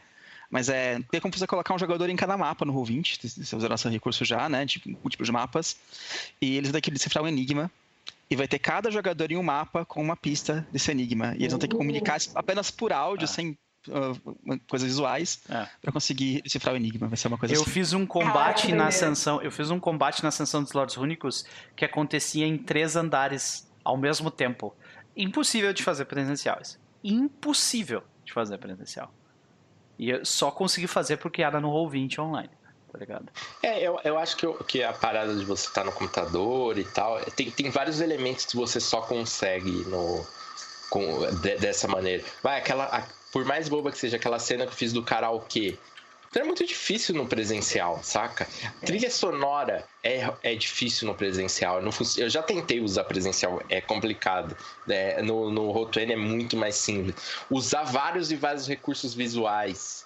É, você está ali no computador com o Google. É, você pode até ter uma tablet, ter ali, mas não é, é mais complicado. Assim, eu acho que o, o, é. e, tem várias coisas que acontecem melhor no, no, online. Tem o lado negativo de, de tu utilizar uma plataforma online também, que é. Uh, existe essa. O, o, a própria plataforma ela meio que te empurra para ser mais visual, saca? Por exemplo, se tu fosse jogar. Se tu fosse jogar Chosen Rangers presencialmente, tu não ia ter aquelas imagens todas. Tu ia ter talvez não, umas cinco imagens, saca? Não, não teria como, cara. Tu, tu provavelmente, tu provavelmente não ia ter, não ia ter a playlist tão detalhada que nem tu tem no Roll20 ali também. Tá ligado? Tu ia ter tipo um, uma listinha ali que tu ia dar play e vai tocando, saca? Então, uh, o, a, o, próprio Roll20, o Fantasy Grounds, eles te empurram para ser mais visual. Isso não necessariamente é bom, especialmente dependendo do jogo. Né? mas ao mesmo tempo te traz uma, uma outra esfera para o ponto de vista da acessibilidade. No sentido de que, por exemplo, é, agora vamos levantar a bandeira de pessoa surda, né? Enfim, mas a, a, a pessoa surda que vai jogar, para ela o jogo tem que, ter, tem que ser extremamente visual. Extremamente visual. Então, é, eu, eu acho que eu tenho que fazer a experiência, né? Porque eu já narrei presencialmente para minha irmã, agora eu quero narrar pelo ouvinte para minha irmã, para ter essa experiência de, de, é, Eu acho que seria muito mais fácil, porque eu, eu tenho todos, todos esses recursos visuais muito, muito fáceis, muito, muito, muito simples de utilizar. Simples no sentido de que, ó, tá ali pronto, tá ali programadinho, bonitinha. É, e que presencialmente seria custoso e muito mais trabalhoso. Muito mais. Né? É, tem alguns comentários ali, o, o GM Chess, nosso querido Ravena, comentou no chat ali. Falaram das facilidades que a automação do sistema nas ferramentas online causa. Fato, é, existem. A, a, a, ficha de Pathfinder e a ficha de quinta edição, elas são mágicas. Elas são excepcionais. Tipo, e tem, e como ele, como ele comentou ali, tem sistemas que eu só toparia jogar online pela automatização. Porque, justamente, tem sistemas como o próprio GURPS, uh, o próprio GURPS, o próprio Pathfinder, coisas assim, que eles se beneficiam absurdamente da automação. Eram, são coisas que talvez tu demoraria cinco minutos ali para esquematizar no online, no, no, no, presencial, e é um clique, literalmente, no online, sabe? E é, concordo plenamente com essa, com essa situação, né? Uh, outro comentário importante o Metal Flávio falou ali, uh, perguntando, né, quanto ao recurso de imagem é diferente de um recurso de, por exemplo, gesticulação e tentativa de adicionar outras esferas de descrição. Então, uh, deixa eu falar um pouco melhor sobre, sobre essa ideia de que a própria plataforma te empurra para ser mais visual, no sentido de que assim que tu cria uma, uma, uma sala no Roll20, já tem aquela, aquela uh, aquele mapa branco na tua cara, né? Então, tu já, tu já tem uma preocupação de, tipo, pelo menos preencher aquela imagem com alguma outra coisa, sabe? E daí, a partir do momento em que tu começa a utilizar as fichas do Roll20, aí tu vê que tem handouts, aí tu vê que tem as... Uh, nos handouts tu pode colocar imagens dos lugares com descrições. Porque muitas vezes, cara, a gente sabe, muitas vezes a gente fala uma frase e o que a pessoa que está te escutando pegou dessa tua frase é cinco ou seis palavras que ela vai lembrar, sabe? Então, tu ter o reforço visual te ajuda para as pessoas absorver o que tu está tentando passar para elas, muitas vezes. Então, o que acontece, eu vejo o Caio faz muito isso, ele tem as descrições das salas, não somente ele utilizando, mas ele coloca, colocava a descrição no chat também, para a pessoa poder ler depois para pegar tipo algum detalhe que talvez saltou, especialmente em Dungeon Cross que tem tipo descrições enormes às vezes. Eu lembro que a gente jogou um Starfinder que era bem assim, cara, tu falava a descrição do lugar, mostrava depois e colava a descrição no chat, tipo, maravilhoso, sabe? Isso ajuda ainda mais a focar. Mas o que é uma coisa que funciona muito bem para Starfinder, se tu vai jogar um jogo tipo Fiasco, que é bem narrativista, assim, uh, tu é empurrado a, a, a fazer uh, representações visuais que no jogo presencial tu não faria. Então, num jogo narrativista, acho que tu tá tendo mais trabalho jogando online do que off. Saca? Não sei, cara. É... Fia... Fiasco, eu joguei. A primeira vez que eu joguei Fiasco foi presencial. É... E depois eu joguei é, online o, fiasco você não usa muita coisa de. É, porque o jogo é muito rápido, então você não tem um tempo de preparação, de ficar caçando imagem, ficar caçando trilha sonora, nem nada. Mas você tem toda uma questão de organizar as informações. Então, o fiasco tem muitas informações que vão surgindo lá na hora e que você não tem nem tempo de decorar. E, e, e quando você está no, no, no Roll20, é muito mais fácil você organizar essas informações, elas estarem é, ali a todo momento é, claras para todo mundo. É, que dado que foi usado, que dado ainda tem na mesa e não sei o que. E que no, no presencial dá para fazer, claro, mas é mais difícil. É, eu tive essa dificuldade a primeira vez que eu joguei fiasco presencial e alguns jogos são assim. É, mas, por exemplo, a gente jogou agora o, um jogo Apocalypse Engine que usa a carta, o Zombie World. É, eu senti bastante dificuldade de jogar ele é, no Roll20. Não uhum. só pela stream, a stream foi mais difícil ainda.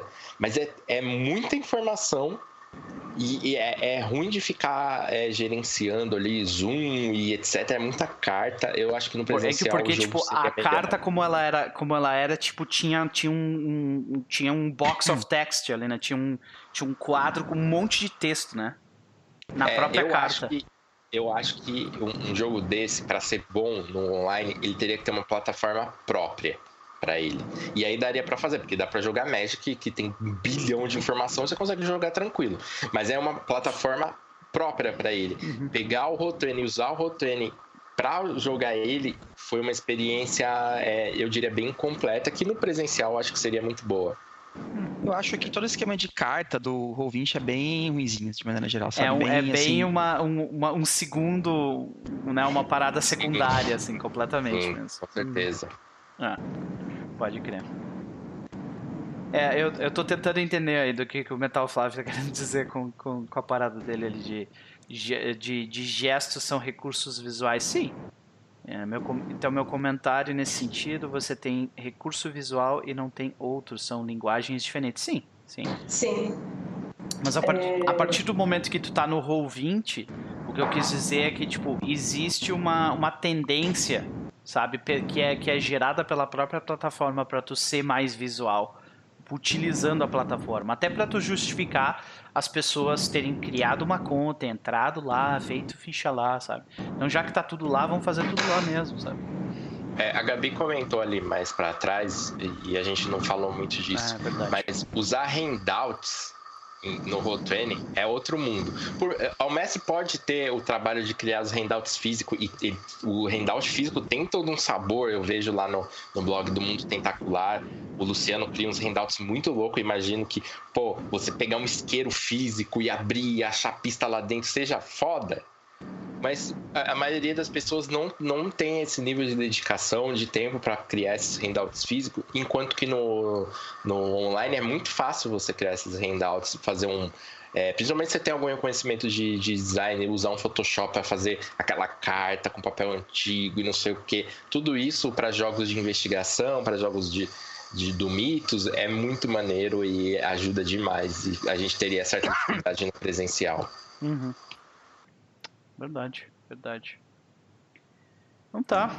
Agora sim, é, o, o, o, Caio levantou uma, uma questão que eu queria saber do Kazi e da Nise, né? Se vocês tivessem que escolher hoje entre uma mesa presencial ou online, qual que vocês prefeririam? Online, sem, sem nem pensar muito é, cara, eu moro em São Paulo. É, só, só o desgaste de ter que ter que ir até a casa de alguém ou alguém vir até a minha casa é muito complicado. Só isso já faria escolher o online. A facilidade e tal. Lizzie. É, cara, atualmente, por ser São Paulo e também como eu tenho amigos no Brasil todo e eu morei no Brasil todo, né? Então, para mim, sempre foi muito mais fácil jogar online do que presencial. Jogar presencial era, era um evento. E é exatamente isso. Eu tô, eu tô num momento da vida que eu tô muito mais o RPG pelo RPG do que o RPG para juntar a galera. Entende? É, se fosse nessa opção de, ah, eu quero juntar a galera, eu não chamaria para fazer um RPG, eu faria um churrasco, eu faria qualquer outra coisa. Honesto também. Né? Board game. Mas, uma parada é, assim. um board game, é. uma coisa assim. Mas um. O RPG atualmente Mas eu acho que... tu tinha essa visão antes de jogar online da forma como a gente, a gente vem jogando hoje em dia? Não, não tinha essa visão. Eu achava que presencial. É... Olha só, né? Eu achava que presencial era muito melhor em muitos sentidos.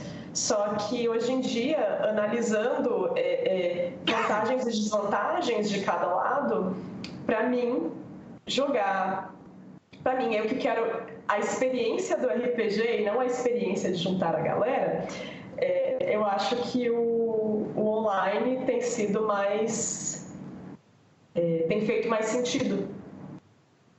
Excelente. Deixa eu levantar um, um outro ponto aqui também uh, jogar RPG online hoje em dia é completamente diferente do que era, sei lá, quando o Roll20 começou a. Sabe quanto tempo foi? 5, 6 anos atrás. É muito melhor. É. Uhum. é muito melhor. E é muito melhor jogar hoje em dia, ou mesmo 5 anos atrás, quando eu jogava online lá em 2005, 2004, era muito melhor. Então, jogar online ao computador, né, o, o jogo mediado por computador, que esse é o termo correto que a gente pode usar, ele vai evoluir com o tempo, vai ficando cada vez melhor. O presencial provavelmente vai ficar estagnado. Porque a menos que a gente gaste uma fortuna de dinheiro para montar aquelas mesas super elaboradas, não vai tipo, evoluir tanto o jogo presencial, como a gente tá como era sempre.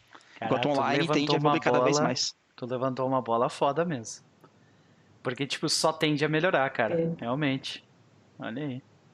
É, cara, é, pensando, quando, quando a gente começou o TR lá em 2015, a quantidade de problema técnico que a gente tinha de conexão, de gente caindo, de microfone ruim, e hoje é muito menor, muito menor. Então a qualidade de muitas coisas, é, não, não só das ferramentas que te oferece, mas, por exemplo, a qualidade da chamada hoje é muito melhor, da, da, da estabilidade da internet vai melhorando e, e que e isso eram coisas que eram bem ruins, né, para jogar online. Gente caindo toda hora, é, conexão estável, é, era, era foda. É, é, é, para mim tem um divisor de águas aí nessa parada que é o NDI. A vida antes NDI e a vida depois NDI, é, tá ligado? Mas, aí, mas é quase exclusivo do, é, do é. da stream. Sim. Mas sim, NDI salvou muito. Mas o Roll20 também, acho que o não é à toa que o Roll20 recentemente uh, divulgou que eles chegaram a 5 milhões de usuários, né, cara? É, é, uma, é uma plataforma muito, muito, muito boa. E, e os concorrentes ainda estão correndo atrás e eu acho difícil alcançar do jeito como está a situação atualmente. Uhum. Mas agora eu respondendo, uh, eu nem consigo jogar presencial, porque eu moro em Estrela, uma cidade de 40 mil habitantes, e as únicas pessoas que eu conheço que, que estariam interessadas em jogar RPG são pessoas de, de 30 anos a menos que eu, de, sabe, de, de, sei lá, de 10, 20 anos a menos que eu. São meus alunos e eu já, meus alunos já têm meu tempo durante a semana. Meu fim de semana eu quero, quero meus, meus, uh, meus amigos que, assim como a Aninha estava falando também, meus amigos hoje em dia estão espalhados em, por tudo quanto é lugar no mundo. E jogar online é. É, é outro, é outro é, ponto, né? Você consegue jogar com pessoas do, do mundo todo. Sim. É, acabei, tá de, acabei de ter uma campanha de lobisomem com um, um, jogador jogando do Canadá. Era simplesmente impossível, sabe? Um jogador no Canadá, um jogador em Brasília, dois no Rio Grande, três no Rio Grande do hum, Sul, valeu. saca? E assim, assim foi indo, cara. E, tipo... A gente começa, a gente começa a repensar a questão. Nossa, lá vou eu filosofar de novo, vai. Mas a gente começa a repensar a, que, a questão da presença, a questão do espaço, é, principalmente a questão da presença. O que, que é, é o que, que, é preciso para estar presente. Tanto estar presente, tipo, olha, eu vim aqui jogar, como eu estar presente é, em, em cena, presente cenicamente falando? Uhum. É complicado mesmo, né? É... A galera tá querendo que eu jogue LARP aqui, nem fudendo. Bora, cara, bora. Vamos, vamos jogar bora uma jogar pra São Paulo. Depois que acabar Caso, tudo isso daí. Caso, vamos fazer o seguinte, então. Eu jogo LARP contigo. Se eu puder hum. tirar foto de ti usando as roupinhas tá? Não, mas não precisa fazer roupinha, cara. Não, não, não. LARP é tem que LARP, ser vestido. Não, não, não, não, não, não, não. Vai ser que você tá com uma, uma visão LARP de LARP. tem que ser vestido, vampiro, tá? Para e outra. Isso. Para com se isso. eu for no LARP, tu vai comigo no, no bar de jazz. Tá, mas é, é, outra, outra pegada de LARP, cara. Outra pegada. Não vem que esse negócio de vampiro aí. Isso aí é, é pra outro pessoal. Não, não, não. Todo mundo vestido pancake na cara, dentezinho falso. Todo mundo na reunião do, na reunião do Elysium lá, se fingindo não, ser. Para com É isso aí, cara. Tomando suco de uva, né? Olha, o Chess concorda comigo. LARP sem cosplay não é LARP. Exatamente. Roupa preta, de vinho. Pegada. Vocês estão falando de live de vampiro. Que é separado isso aí, ó. Tudo LARP, cara. Tudo LARP, velho. Olha lá, lá, o Z me entende. Gente, eu acho que é isso, né? Acho que sim. Acho que é isso. Não, tá, senhoras e senhores, a gente até tem alguns assuntos aqui, mas a gente vai falar sobre eles num, num outro momento. Acho que a gente guarda essas outras pautas aqui. A gente vai ficando por aqui. E, Nise, onde as pessoas podem te encontrar? As pessoas podem, podem, quem quiser conhecer um pouquinho do trabalho do workshop número 5, pode visitar o nosso Facebook, que é barra workshop N5 pode também ver no nosso Instagram, que é onde a gente está lançando agora diariamente as nossas páginas, workshop N5, olha só. É... E quem quiser colaborar com o nosso trabalho, a gente tem o nosso Catarse, é... para ajudar a gente a produzir um pouquinho mais de, de conteúdo. E quem quiser acompanhar as tretas, vai em twitter.com.br que tem treta lá. De vez em quando. Tem, é, tem treta, tem treta lá. lá. Excepcional. Cass, onde as pessoas podem te encontrar?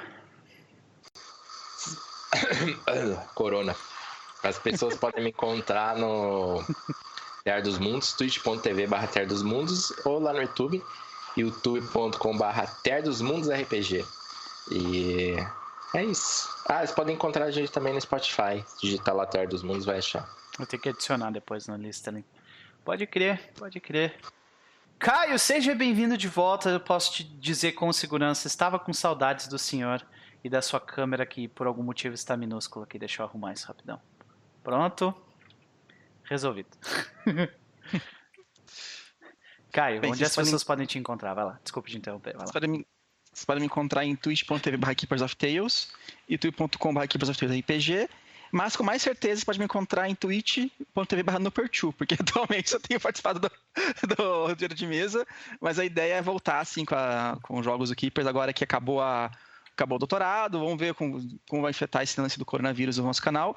A minha ideia, para ser bem sincero, era aumentar drasticamente o conteúdo, mas a internet não está ajudando. E vamos ver o que a gente consegue fazer aqui. E é isso.